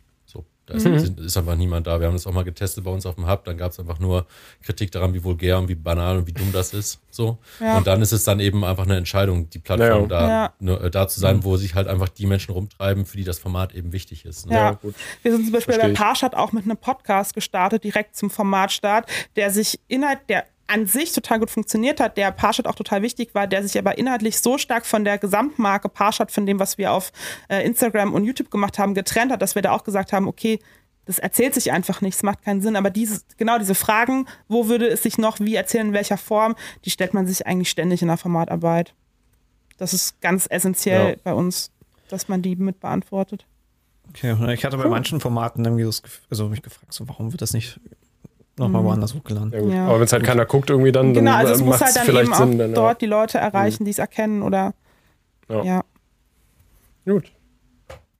Mensch, Ihr habt uns noch da. Gibt's noch Ja, irgendwas? It ich überlege gerade. Ob wir, Hat- ähm, Dean, hast du irgendwas gelesen zwischendurch, was äh, noch, was noch gefragt wurde? Äh, was bin ich? Ja, gut, dann das können wir ja, wir können ja ganz kurz, also wenn ihr noch Zeit habt, können wir natürlich nochmal kurz den Chat fragen, aber dann gehe ich ganz kurz Auch gerade wenn es noch Aber irgendwelche ich will kompletten auch. Verständnisprobleme gibt oder so, falls wir noch mal irgendwas erklären. Tschüss, wollen. Ricardo, genau. Also, äh, sagt, äh, sagt nochmal, was, was Sache ist. Sagt Ja. Sachen. Zu einzelnen Filmen oder so nochmal was sagen, wenn Ja. das. Äh, Ja. Ja, schauen wir, schauen wir mal, was der, was der Chat noch Ich sagt hätte hier auch am Schluss. total gerne, habe ich tatsächlich kurz überlegt, ob wir diese, diese Zielsetzungen, äh, die wir den Formaten gehen, ob wir das mal mitbringen und zeigen, wie das geclustert ist, aber das ging nicht, ohne vertrauliche Informationen irgendwie Ja, zu vermitteln, sonst damit, damit man mal irgendwie gesehen hätte, okay, so viele sind das, so stehen die im Zusammenhang, so werden die dargestellt, aber das Sonst das, also sowas würden wir auch gern teilweise transparent machen, aber ab einem gewissen Punkt, wo es um eine Vertraulichkeit geht, geht es auch nicht. Ja. Aber wir versuchen es zumindest. Viele wollen nochmal über die Alkohol-Doku reden. Die Alkohol-Doku, okay, gut, können wir. Soll ich da kurz mal was zu sagen? Äh, entweder jetzt, äh, du kannst gerne, warten. ja, du kannst, glaube ich, denke ich schon mal losgehen, weil dir äh, kam ja dann auch nochmal die das Reaction-Video quasi dazu. Ähm, Also, ich muss, äh, ich finde es lustig, by the way, dass ihr ähm, euch besoffen habt und äh, die Wahlen angeguckt habt. So von, das Ja, hat mir gerade nur gedacht, Ja, das ja, weiß das ich nicht, ob wir das wir haben- könnten, wenn es um wir- Alkohol geht. So. wir, haben, wir haben auch in unseren äh, Videos dazu haben wir auch mal gesagt, dass wir jetzt nicht gerade die Leute sind, die hier eigentlich großes Maul aufmachen dürfen, weil wir so eine Videos machen. Videos Aber das ist, ja, das ist ja noch was, äh, also anders. Wir haben ja keinen äh, Anspruch daran, jetzt irgendwie Wissen zu vermitteln oder eine Doku zu drehen oder sonst irgendwas. Also ich muss erstmal sagen, ich hatte riesengroß, habe riesengroßen Respekt vor Caro, dass sie so einen Film gemacht hat, so, weil das ist das Schwierigste, was man machen kann. Also sich so, so öff zu öffnen, ist schon ein krass, klar. Ja. Experiment zu machen, auch in so einem super sensiblen Thema, ist Mhm. einfach richtig, richtig krass. So, das schafft, also das, weil man einfach, ist ja dann auch passiert, ne, weil man so eine Angriffsfläche bietet dafür, so. Und ich fand den Film an sich, also ich fand, der war auch sehr revealing. So, deshalb wurde er Das auch so, definitiv, ja, ja. so wurde er so kritisiert, ne? Also weil der Film, weil sie so offen war, so und auch so ehrlich war und dann manchmal in dem Moment halt vielleicht auch auf eine Art ehrlich, die man hätte einordnen müssen. Hm. Und äh, das ist die große Kritik, die wir daran hatten, dass es einfach und die wir, äh, wo es einfach nicht gelungen ist, das gut einzuordnen. So, ich finde an sich, ich meine so, Hubi Koch hat ja auch mal so einen Alkoholfilm gemacht, ne? Ja. Oder Und den da- Cannabis-Film. Ja, und der hat es, und da war die Einordnung einfach da. Und das hat in dem Film gefehlt und das war mega schade, denn an sich war das ein, war das ein Film, wo man sich ganz anders dem Thema Alkohol genähert hat und darüber gesprochen hat. So, und das ist einfach wichtig, sich damit so zu beschäftigen. Das hat, die Einordnung hat gefehlt. So, die hat auch leider bei der, bei dem, bei dem zweiten Film hat die nicht gut funktioniert. Ja. Und das ist super ärgerlich und das ist total schade und das tut mir mega leid, war einfach, war einfach blöd. So da sind wir uns mit der Redaktion einig, da ist es einfach scheiße gelaufen, jetzt noch mal was dran zu machen. Also ich glaube, jetzt sollte man es einfach ruhen lassen Genau, es mittlerweile. ruhen lassen, Ja, aber das ja. ist für, aber das Zum White ähm, Collective? ja, Ja, Collective die Alkohol- Alkohol- die Alkohol-Doku, so. Von Caro. Und das ist, das war für alle, das war am schlimmsten tut's mir leid für Caro, weil, Ja. die, weil die einfach da ähm, krass drunter gelitten hat und es einfach ärgerlich ist. Und das wird, das ist einfach was, wo wir richtig krasse Learnings draus mitnehmen und wissen, wie wir das zukünftig, also wenn so ein Selbstexperiment nochmal ansteht, dass wir da einfach auch nochmal ganz anders drauf gucken werden. Auch um sie zu schützen. Ja, So, ne? ich, kann mir, ich will Also mir es gar nicht wurde- vorstellen, was Leute da teilweise es, es wurde geschrieben ja sehr haben. viel von ihr verlangt, ne? aber Mhm. der Schutz von ihr, auch in der Einordnung, ist das, was wichtig sein muss. Ähm, und äh, weswegen das, glaube ich, jetzt auch immer noch sehr sensibel ist, Ja. die ganze Sache. Ja, aber auch da ein viel in, in Filmen, über den wir bei uns im Content-Team so lange diskutiert haben. Und ich äh, würde sagen, genau, und die ja. hat halt Punkte. So. Ja. Das ist, äh, so ist das eben. Ja. So, das ist blöd gelaufen. Wir sind nicht perfekt, ist, aber Ja. wir versuchen da einfach das mitzunehmen und das nächste Mal ähm, da einfach das daraus zu lernen, dass sowas nie wieder so passiert. Gut. Weitere Fragen von der Community, während ich weg bin? Hast du was? Ich warte gerade. Obwohl, ich muss noch mal sagen, nie wieder passiert, ist kompletter Schwachsinn. So. Und das Ja. wird auf jeden Fall wieder passieren bei Funk. So. Wir sind ja nicht die Profis und wir arbeiten ganz viel mit Menschen zusammen, die einfach auch Na, wir sind schon die Profis Ja. äh, in dem Gesichtspunkt. Wir sind, also, äh, das ist schon, das ist schon Ja, unsere wir haben- Aufgabe. Genau, wir ähm, haben Standards. Wir machen zum Beispiel auch hier alle zwei Monate machen wir eine journalistische Basisschulung für unser gesamtes Netzwerk. So, wir haben, Ja. wir haben richtig viel, auf das wir achten, aber das aber Filme der Film, machen, der Film ist halt ein Beispiel, der, glaube ich, sehr viel bei uns ausgelöst hat. Das kann man schon sagen. aber dass Filme mal wieder nicht so werden, dass wir damit zufrieden sind, das ist einfach auch in der Natur der Sache angelegt. Viele fragen sich, warum Funk sehr viel linken Content macht. Also, Okay, ich wiederhole mal die Frage. F- Viele fragen sich, warum Funk sehr viel linken Content macht. Was Ja. ich ja vorhin schon mal ein bisschen angesprochen habe. Ja. Ich meine, Ich frage mich halt, also man müsste jetzt erstmal definieren, was ist links. Also ein Vorwurf, den wir total oft bekommen, ähm, dass wir ähm, zu viel über die Klimakrise berichten, was von vielen als links an oder linksgrün versifft angesehen wird, wo wir sagen müssen, a, äh, wir haben Wissen aus diversen Studien, weswegen wir das überhaupt so stark im Programm haben, dass zwei Drittel unserer äh, für zwei Drittel, da gab es eine Studie, das kann ich auch später nochmal, wenn das Video online ist, in einem Kommentar anpinnen, ähm, von den Landesmedienanstalten, aber auch andere Studien, dass dieses Thema bei zwei Drittel unserer Anspruchszielgruppe äh, als extrem wichtig im Alltag eingeschätzt wird. Also müssen wir dazu Programm machen. Dann ist auch die Klimakrise etwas, was im wissenschaftlichen Konsens als real eingestuft wird. So, äh, das heißt, wir müssen dazu Content machen. Wenn, warte ganz kurz, äh, wenn man das schon als links einschätzt, dann kann, können wir nicht recht geben. Was wir nicht machen dürfen, ist Aktivismus dazu. Wir dürften nicht, wir dürfen nicht dazu ausrufen, auf eine Demo zu gehen und so. Also da ist, da ist die Trennschärfe zwischen, zwischen diesen beiden Sachen. Aber ich habe jetzt heute schon so viel nach Beispielen gefragt, jetzt muss ich, glaube ich, mal den Chat nach Beispielen fragen. Also ich was kann mit links gemeint ist. eingehen, also ähm, äh, mit Klima habe ich jetzt nicht so viel mitbekommen. Ich weiß, mhm. dass es halt populistisch ausgenutzt wird von, von AfD oder irgendwie so etwas. Mhm. Ähm, was mir halt durchaus aufgefallen ist, ähm, wenn es halt so um Themen geht wie ähm, Feminismus, mhm. äh, Antirassismus etc., mhm. ähm, dass da oft, also ähm, sehr viele Inhalte äh, übernommen werden von Sachen, die irgendwie aus den USA stammen. Mhm. Also es gibt ja eine, eine, große Bewegung in den USA, auch an den Universitäten, äh, wo es sehr viele Namen zu gibt und dann immer dieser Begriff, ähm, ah, wie heißt es nochmal? Oh, wie, diese, diese, diese wissenschaftliche. Nach zwei Stunden raucht der Kopf, ne? Ja, ich, ich hab's gerade vergessen. ähm, auf jeden Fall wird da, also werden halt oft hat man das Gefühl, dass da halt Sachen übernommen werden, die irgendwie, also allein in den USA schon kritisiert werden und dann aber eins zu eins nach hier übernommen werden Was oder ist einfach. Denn Sachen? Äh, naja, nehmen wir ja zum Beispiel Manspreading oder so mhm. etwas, dass halt mhm. halt irgendwas über Manspreading aufgeklärt wird, was halt mhm. sehr umstritten ist, wo halt die Leute sagen, was ist das denn eigentlich? Mhm. Ähm, und das wird dann so eins zu eins äh, kopiert, darüber mhm. berichtet. Ähm, ähm, ich meine, zum Thema Feminismus, Steuerung F hat super viele gute Dokus gemacht, aber sie haben diese eine Dokus gemacht zu Gender Gap, mhm. wo es super interessante Sachen gibt, aber sie haben sehr merkwürdig, sehr schlecht Sachen rübergetragen und ähm, das ist halt, was für, würde ich sagen, typisch link ist. Mhm. Ich meine, allgemein. Eine Doku, du hast gerade selber gesagt, sehr viele Sachen zum Feminismus, aber eine Doku ist nicht so gut. Nee, nee, es ist äh, nicht nur diese Doku. Ich meine, die Y-Collective-Doku ist, äh, zu dem Thema ist auch sehr schlecht. Es gibt dann aber auch ein paar Sachen von anderen öffentlich-rechtlichen Kanälen. Bei manchen Blick ist Aber wir sind Frage, ja gerade bei uns. Ja, so, ja, manchmal ist man so, man guckt sich so viele an ja. und das passiert ja auch vielen, dass sie euch irgendwie mal kritisieren, aber eigentlich mhm. war es gar nicht, weil dann gibt es ja noch Puls und ähm, ja. da kann man schon Das ist die beste kommen. Verwechslung, ja.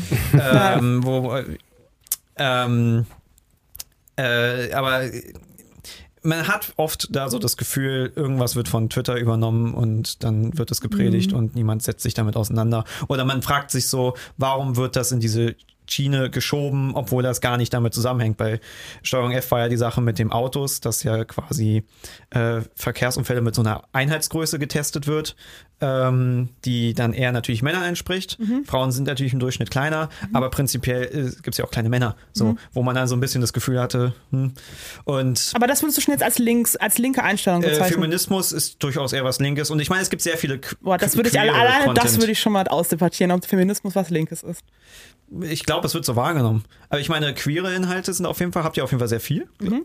Das ja. würde ich auch mal was sagen, wo ihr auf jeden Fall nicht mangelt, was die Leute, glaube ich, auch erst als links wahrnehmen. Wie viele queere Kanäle haben wir denn? Wir haben zum Beispiel ähm. einen Queer-Only-Kanal, den wir nicht mehr haben. Also wir haben es oft wieder mal eingestellt. Wir haben mit Auf Klo ein Format, das ganz definiert ähm, in, das habe ich ja eben schon mal angesprochen, auf einem höheren Reflexionsniveau auch queere Themen anspricht.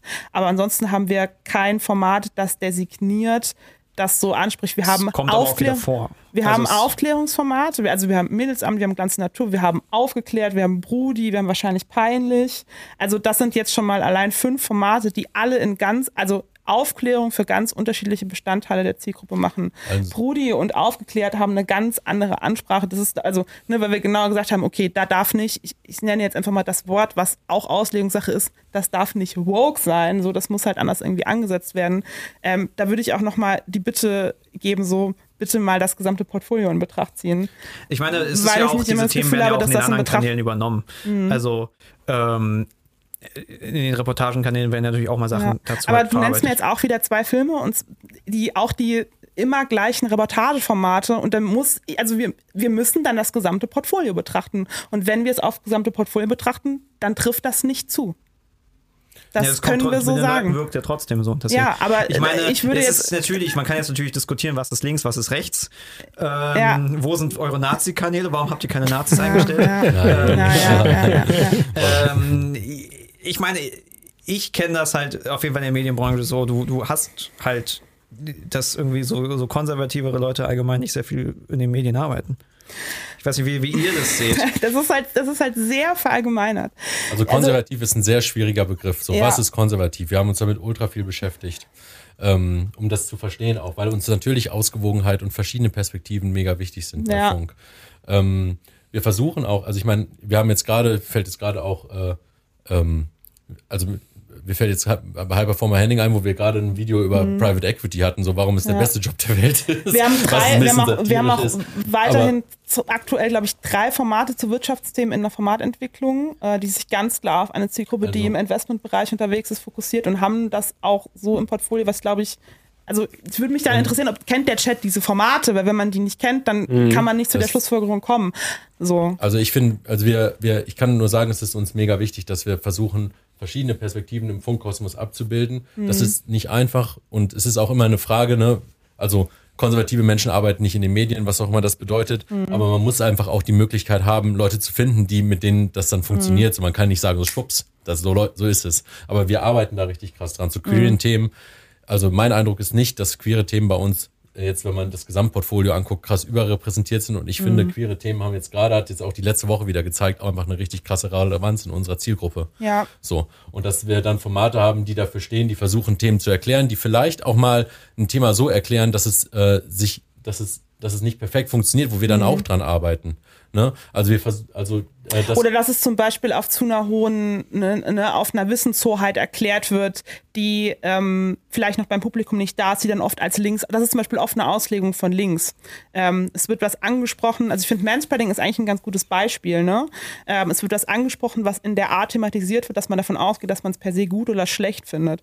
Und das ist dann weniger die Thematisierung des Themas, sondern eher die Anspruchshaltung. Und da sind wir, glaube ich, auch wieder an dem Punkt, dass man ne, und unser, unser Auftrag ist es da auch aufzuklären, dass wir uns da schon drüber Gedanken machen müssen, sprechen wir das so an, dass es eben, dass eben nicht eine Haltung durchkommt oder eine, eine, eine Gesinnung, sondern der reine Aufklärungsaspekt auf jeder Ebene, auf der die Person aufklärerisch unterwegs ist, ob sie, also es gibt ja gewisse Begrifflichkeiten, die allein schon dadurch, dass sie genannt werden, bei Leuten äh, den Impuls auslösen, das ist total links. Und das Manspreading-Beispiel ist, glaube ich, total gut. Und dann müssen wir uns die Frage stellen, wie reden wir darüber? Dass wir darüber reden, ist klar.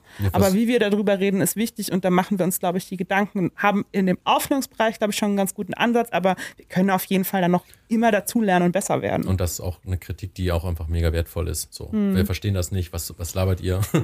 Und Hm. Ja. also wir versuchen das auch. so also, abgehoben. und ganz, wir haben ja auch unsere eigenen Hub-Kanäle noch, auf denen wir auch eigene Inhalte produzieren. Also vor allen Dingen auf Insta, auf TikTok ähm, passiert das auch, wird es auch noch mehr passieren, weil wir merken, dass es gut funktioniert. Aber wir versuchen auch, wenn da Kritik kommt, gerade wenn so, wenn wir das nicht schaffen, irgendwie eine Transferleistung ordentlich zu, zu erklären. So, Mhm. das ist, nehmen wir immer ernst. So, das ist mega wichtig, weil genau das, kommen wir wieder zu diesem Thema, wie sprechen wir so, dass es verschiedene Menschen verstehen, wie schaffen wir das irgendwie über Inhalte gut zu reden und natürlich so, dass, ich meine, das Alicia Joe Gender Video hat Standards gesetzt, so, wir hatten auch mal so ein Video bei Mai, so eine deeper Auseinandersetzung, das ist nicht immer easy, es gelingt vielleicht nicht immer, das ist natürlich toll, wenn das Na, klappt. Mais so. Video war auch noch sehr gut dazu. Ähm, es gibt, gab ein paar andere Videos zum Gender, aber ich glaube, die waren nicht bei euch. Das hat wie immer dieses Ding mit den öffentlich-rechtlichen Kanälen, was ist Funk, was ist nicht Funk. Ähm, man, es gab auf jeden Fall ein paar Sachen, wo man irgendwie so das Gefühl hatte, dass Leute von den öffentlich-rechtlichen Gendern halt verteidigen wollen und Also sich nicht kritisch damit auseinandersetzen, weil MyLab hat ja auf jeden Fall Pro und Contra. Also was man für uns intern sagen kann, das ist ja auch die Annahme, bei uns darf jedes Format frei entscheiden, ob man Gender. Das ist für uns nichts, was wir festlegen. Also würden wir niemals festlegen. Das dürfen wir uns nicht anmaßen, sowas zu beurteilen. Und es ist auch super interessant, was da in den Formaten für Diskussionen geführt wurden, dass sich Leute zum Beispiel erst dafür und dann auch wieder dagegen entschieden haben. Wir haben auch Formate, in denen sich unterschiedliche Hosts, also gerade in den Reportageformaten, Hosts, die sich unterschiedlich unterscheiden. Und das ist uns auch wichtig zu sagen, ja, führt diesen Diskurs, setzt euch damit auseinander. Und ich habe da in Formaten, die sich damit auseinandergesetzt haben, sehr gute Diskussionen mitbekommen. Aber sowas steht uns komplett fern, das vorzuschreiben, dass gegendert wird in den Formaten. Das ist Also jetzt das- etwas, was äh, viel unterstellt wurde, war. Ja, also Ja, kann ich mir aber auch da vorstellen, wieder, dass ne, es ich- kommt, wo, wo ja. kommt, why? Also dann habt ihr wahrscheinlich wirklich nur einen Teil des Portfolios gesehen. I'm sorry. Naja, nee, Aber klar, wie ihr nee. sagt, ne, es soll ja auch nicht, es, sollen sich diese über 60 Formate, also das ist gar nicht möglich, dass man die alle gut findet. Ähm, ich weiß nicht, ob manchmal so ein bisschen die Haltung da ist, Funk soll immer für mich produzieren. Das können wir nicht, das dürfen wir nicht, das sollen wir nicht. Ähm, und wenn äh, ihr aber unzufrieden seid mit Sachen, von denen ihr sagt, okay, ich bin doch hier offensichtlich das Zielpublikum, dann ist die Kritik Oder- total wichtig. Dann ist die guten, dann hören wir die uns an und dann ähm, wie jetzt gerade an vielen Beispielen genannt haben, nehmen wir uns das auch mit. Aber wenn ganz klar ist, man das sehr, sehr logisch irgendwie abfassen kann, dass man als zum Beispiel nicht queere Person auf Klo nicht gut findet oder da aufklärerisch nicht unterwegs ist, dann ist es vielleicht auch nicht das Format für dich. Genau. Auf Klo das richtet einzige, sich ja, glaube ich, halt auch schon direkt an queere Menschen selbst. Unter oder? anderem auch an Menschen mit queeren Lebensrealitäten, genau. Ja. Äh, gut, das ist natürlich auch ein Unterschied, weil, weil manche auf Klo-Videos holen einen natürlich nicht wirklich ab, wenn du nicht selber irgendwie schon ein bisschen drin bist, muss man sagen. ja, genau, das ist aber genauso gedacht auch, Mhm. ja. Weil dann sind die ein bisschen schwer zugänglich. Mhm. Ähm, ja, man muss halt nur dann aufpassen, dass wenn man, auch wenn man nur quasi eine Zielgruppe bedienen will, dann nicht äh, falsche Aussagen macht oder halt ähm, Mhm, Das, also Äh, falsch genau, sagen genau. Nee, ist, nee, ja. also, oder falsche Wissensvermittlung, das ist, das, das- ist ein No-Go. Ne, ne, oder, oder die Art und Weise, wie man redet, aber ja trotzdem dann noch äh, universal äh, ge- äh, gültig sein sollte. Ne? Also, Ja, das, da muss man natürlich trotzdem Falschaussagen drauf oder so, das aufpassen. ist, ja. Das ist natürlich absolut nee, also ich will nicht ich wollte jetzt nicht unterstellen, dass sie falsch Nee, nee, aber ne, sondern da, das ist da die muss man Grenze, trotzdem sagen aufpassen, würden, da genau. verlassen wir die Haltung und gehen in die Richtung der Faktenlage. Ja, also da genau. gibt es natürlich die klarsten Grenzen, die es nur geben kann in den Abnahmen auch. aber, ähm, Ja. ich meine, könnte es da nicht auch allgemein sein, dass äh, also um, vielleicht auch ein bisschen so die Gegenperspektive allgemein in eurer Bubble halt fehlt, dass ihr Also mit unserer Bubble, mit unserem einem Großteil des Publikums, das wir abholen. Ähm, äh, eher in dem Arbeitsumfeld. Also von, von den Kollegen, die ihr habt. Und ähm, dass vielleicht dann auch teilweise die Gegenperspektive halt auch einfach fehlt, dass quasi vielleicht auch euch ein bisschen der Blick quasi fehlt, wie links ihr eigentlich seid, weil ähm, quasi die gesamte Bubble, also Gesamtfunk-Leute halt sehr schon so, so ticken und dadurch es halt normal sind, weil ich glaube, äh, Gendern ist zum Beispiel etwas, was eigentlich die Leute, glaube ich, nur aus den Medien kennen. Mhm. Ich habe das noch nie irgendwo erlebt, dass jemand, der nicht Medienmensch ist, gegendert hat. Und irgendwie irgendwer sich, also, also, also das ist natürlich dann auch so, also man, man hat natürlich diese Bubble, das muss man ja auch verstehen. Wir sind ja auch in unserer Bubble und wir können ja jetzt nicht einfach irgendwo hingehen und von wegen, hey, what's up, ich will mal bei euch in der Bubble sein. Ähm, ob da vielleicht einfach, dass sich quasi so, ein- so, so, eine- so eine ähm, Bubble zusammengeschlichen hat von Medienmenschen, weil halt Medienmenschen machen Medien.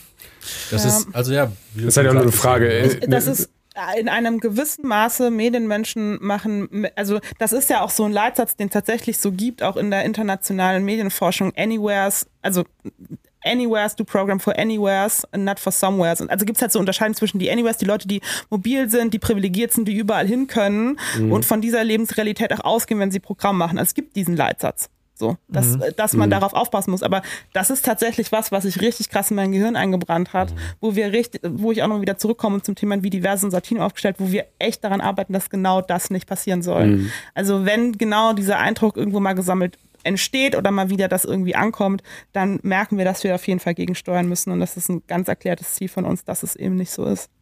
Weil, ja, ich finde halt so diese die Frage, ob man gendert, ist irgendwie so eine Frage, die, glaube ich, sich nur Medien, Ja. also ich kenne es jetzt nur von Medien her. Hm. Hm. Ähm, gut. Für manchen würde man es ja so nicht erwarten. Ja, ist wahrscheinlich auch, auch mehr so ein junge Generation-Ding. Ich weiß nicht, ob es junge Also Generation-Ding ist, weil, gibt also auf ich, jeden Fall ich eine größere Akzeptanz für Gendern in der jungen Generation. Ich glaube nämlich auch. Das schreiben auch viele äh, in der Schule, in Mhm. der Uni, in akademischen Bereichen. Okay, in der In Schule, akademischen Uni, Bereichen, akademische okay. Bereiche. Mhm. Okay, gut. man, man darf auch nicht den Fehler machen, also was, glaube ich, halt viele Leute ein bisschen nervt, ist, dass das quasi, äh, ich meine, da wart ihr ja schon ja besser, aber sehr viele neigen dazu, dass sie halt diese junge Generation halt sehr einheitlich darstellen, obwohl sie ja sehr, sehr differenziert ist. Und das ist, glaube ich, Ähm, war noch nie mh. so extrem wie mit der Generation, die wir gerade, also das ist, die sind, also ne, die sind ja schon mit Bubbles aufgewachsen, so böse wie Ja. man das sagt. Ne? Wir kennen noch, ich sag jetzt mal wir, weil wir irgendwie schon, glaube ich, alle im gleichen Alter sind. Ne? Wir kennen, okay, oh Gott, der hat Hip-Hop, der hat Indie. So, wir kennen noch so Musikszene-Abgrenzung, aber wir wurden immer noch durch lineare Inhalte, die uns alle in Massenmedien erreicht haben, gemeinsam sozialisiert. Und in Ja. der Zielgruppe, der wir jetzt herankommen, ist es schon viel differenzierter.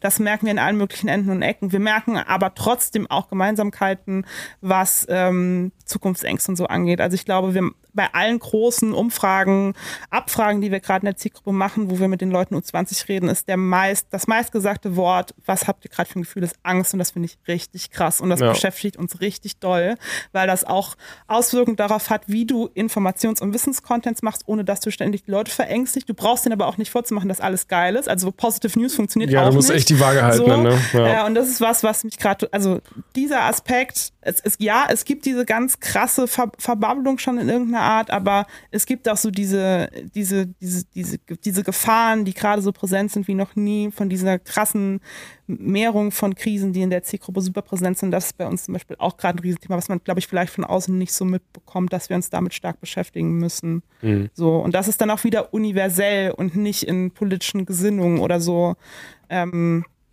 unbedingt schlägt sich nicht anders nieder, sondern das ist eigentlich der meistgesagte Satz von allen. Ich habe Angst vor meiner Zukunft. Ja. Das kann auch Das sehr vieles krass. bedeuten. Ja, aber Ja. oft ist es wirklich die, ne, es wird dann oft erklärt mit die Krisen, an denen wir gerade drin stecken, Klimawandel, äh, Inflation, Kriege etc. Mhm. machen mir Angst davor. Also mir auch einfach Missverständnis davon. Ich werde als Generation nicht wahrgenommen. Die Boomer, die Älteren sind die, für die Politik gemacht wird, für die ähm, kommuniziert wird, für die alles Mögliche gemacht wird. Ähm, wir werden nicht wahrgenommen. Das ist was, womit wir sehr stark arbeiten müssen und wofür wir auch uns jetzt wieder so Leitsätze gesetzt haben, dass wir die Leute da abholen müssen. Und das ist, glaube ich, dann auch so dieser Idealismus, der bei uns irgendwie reinkommt, warum Leute im besten Fall bei uns irgendwie Programm machen wollen. Also Ja. wenn man Bock hat, irgendwie für Leute noch eine gute Zeit zu machen und sie gut aufzuklären, dann bewerbt euch für uns.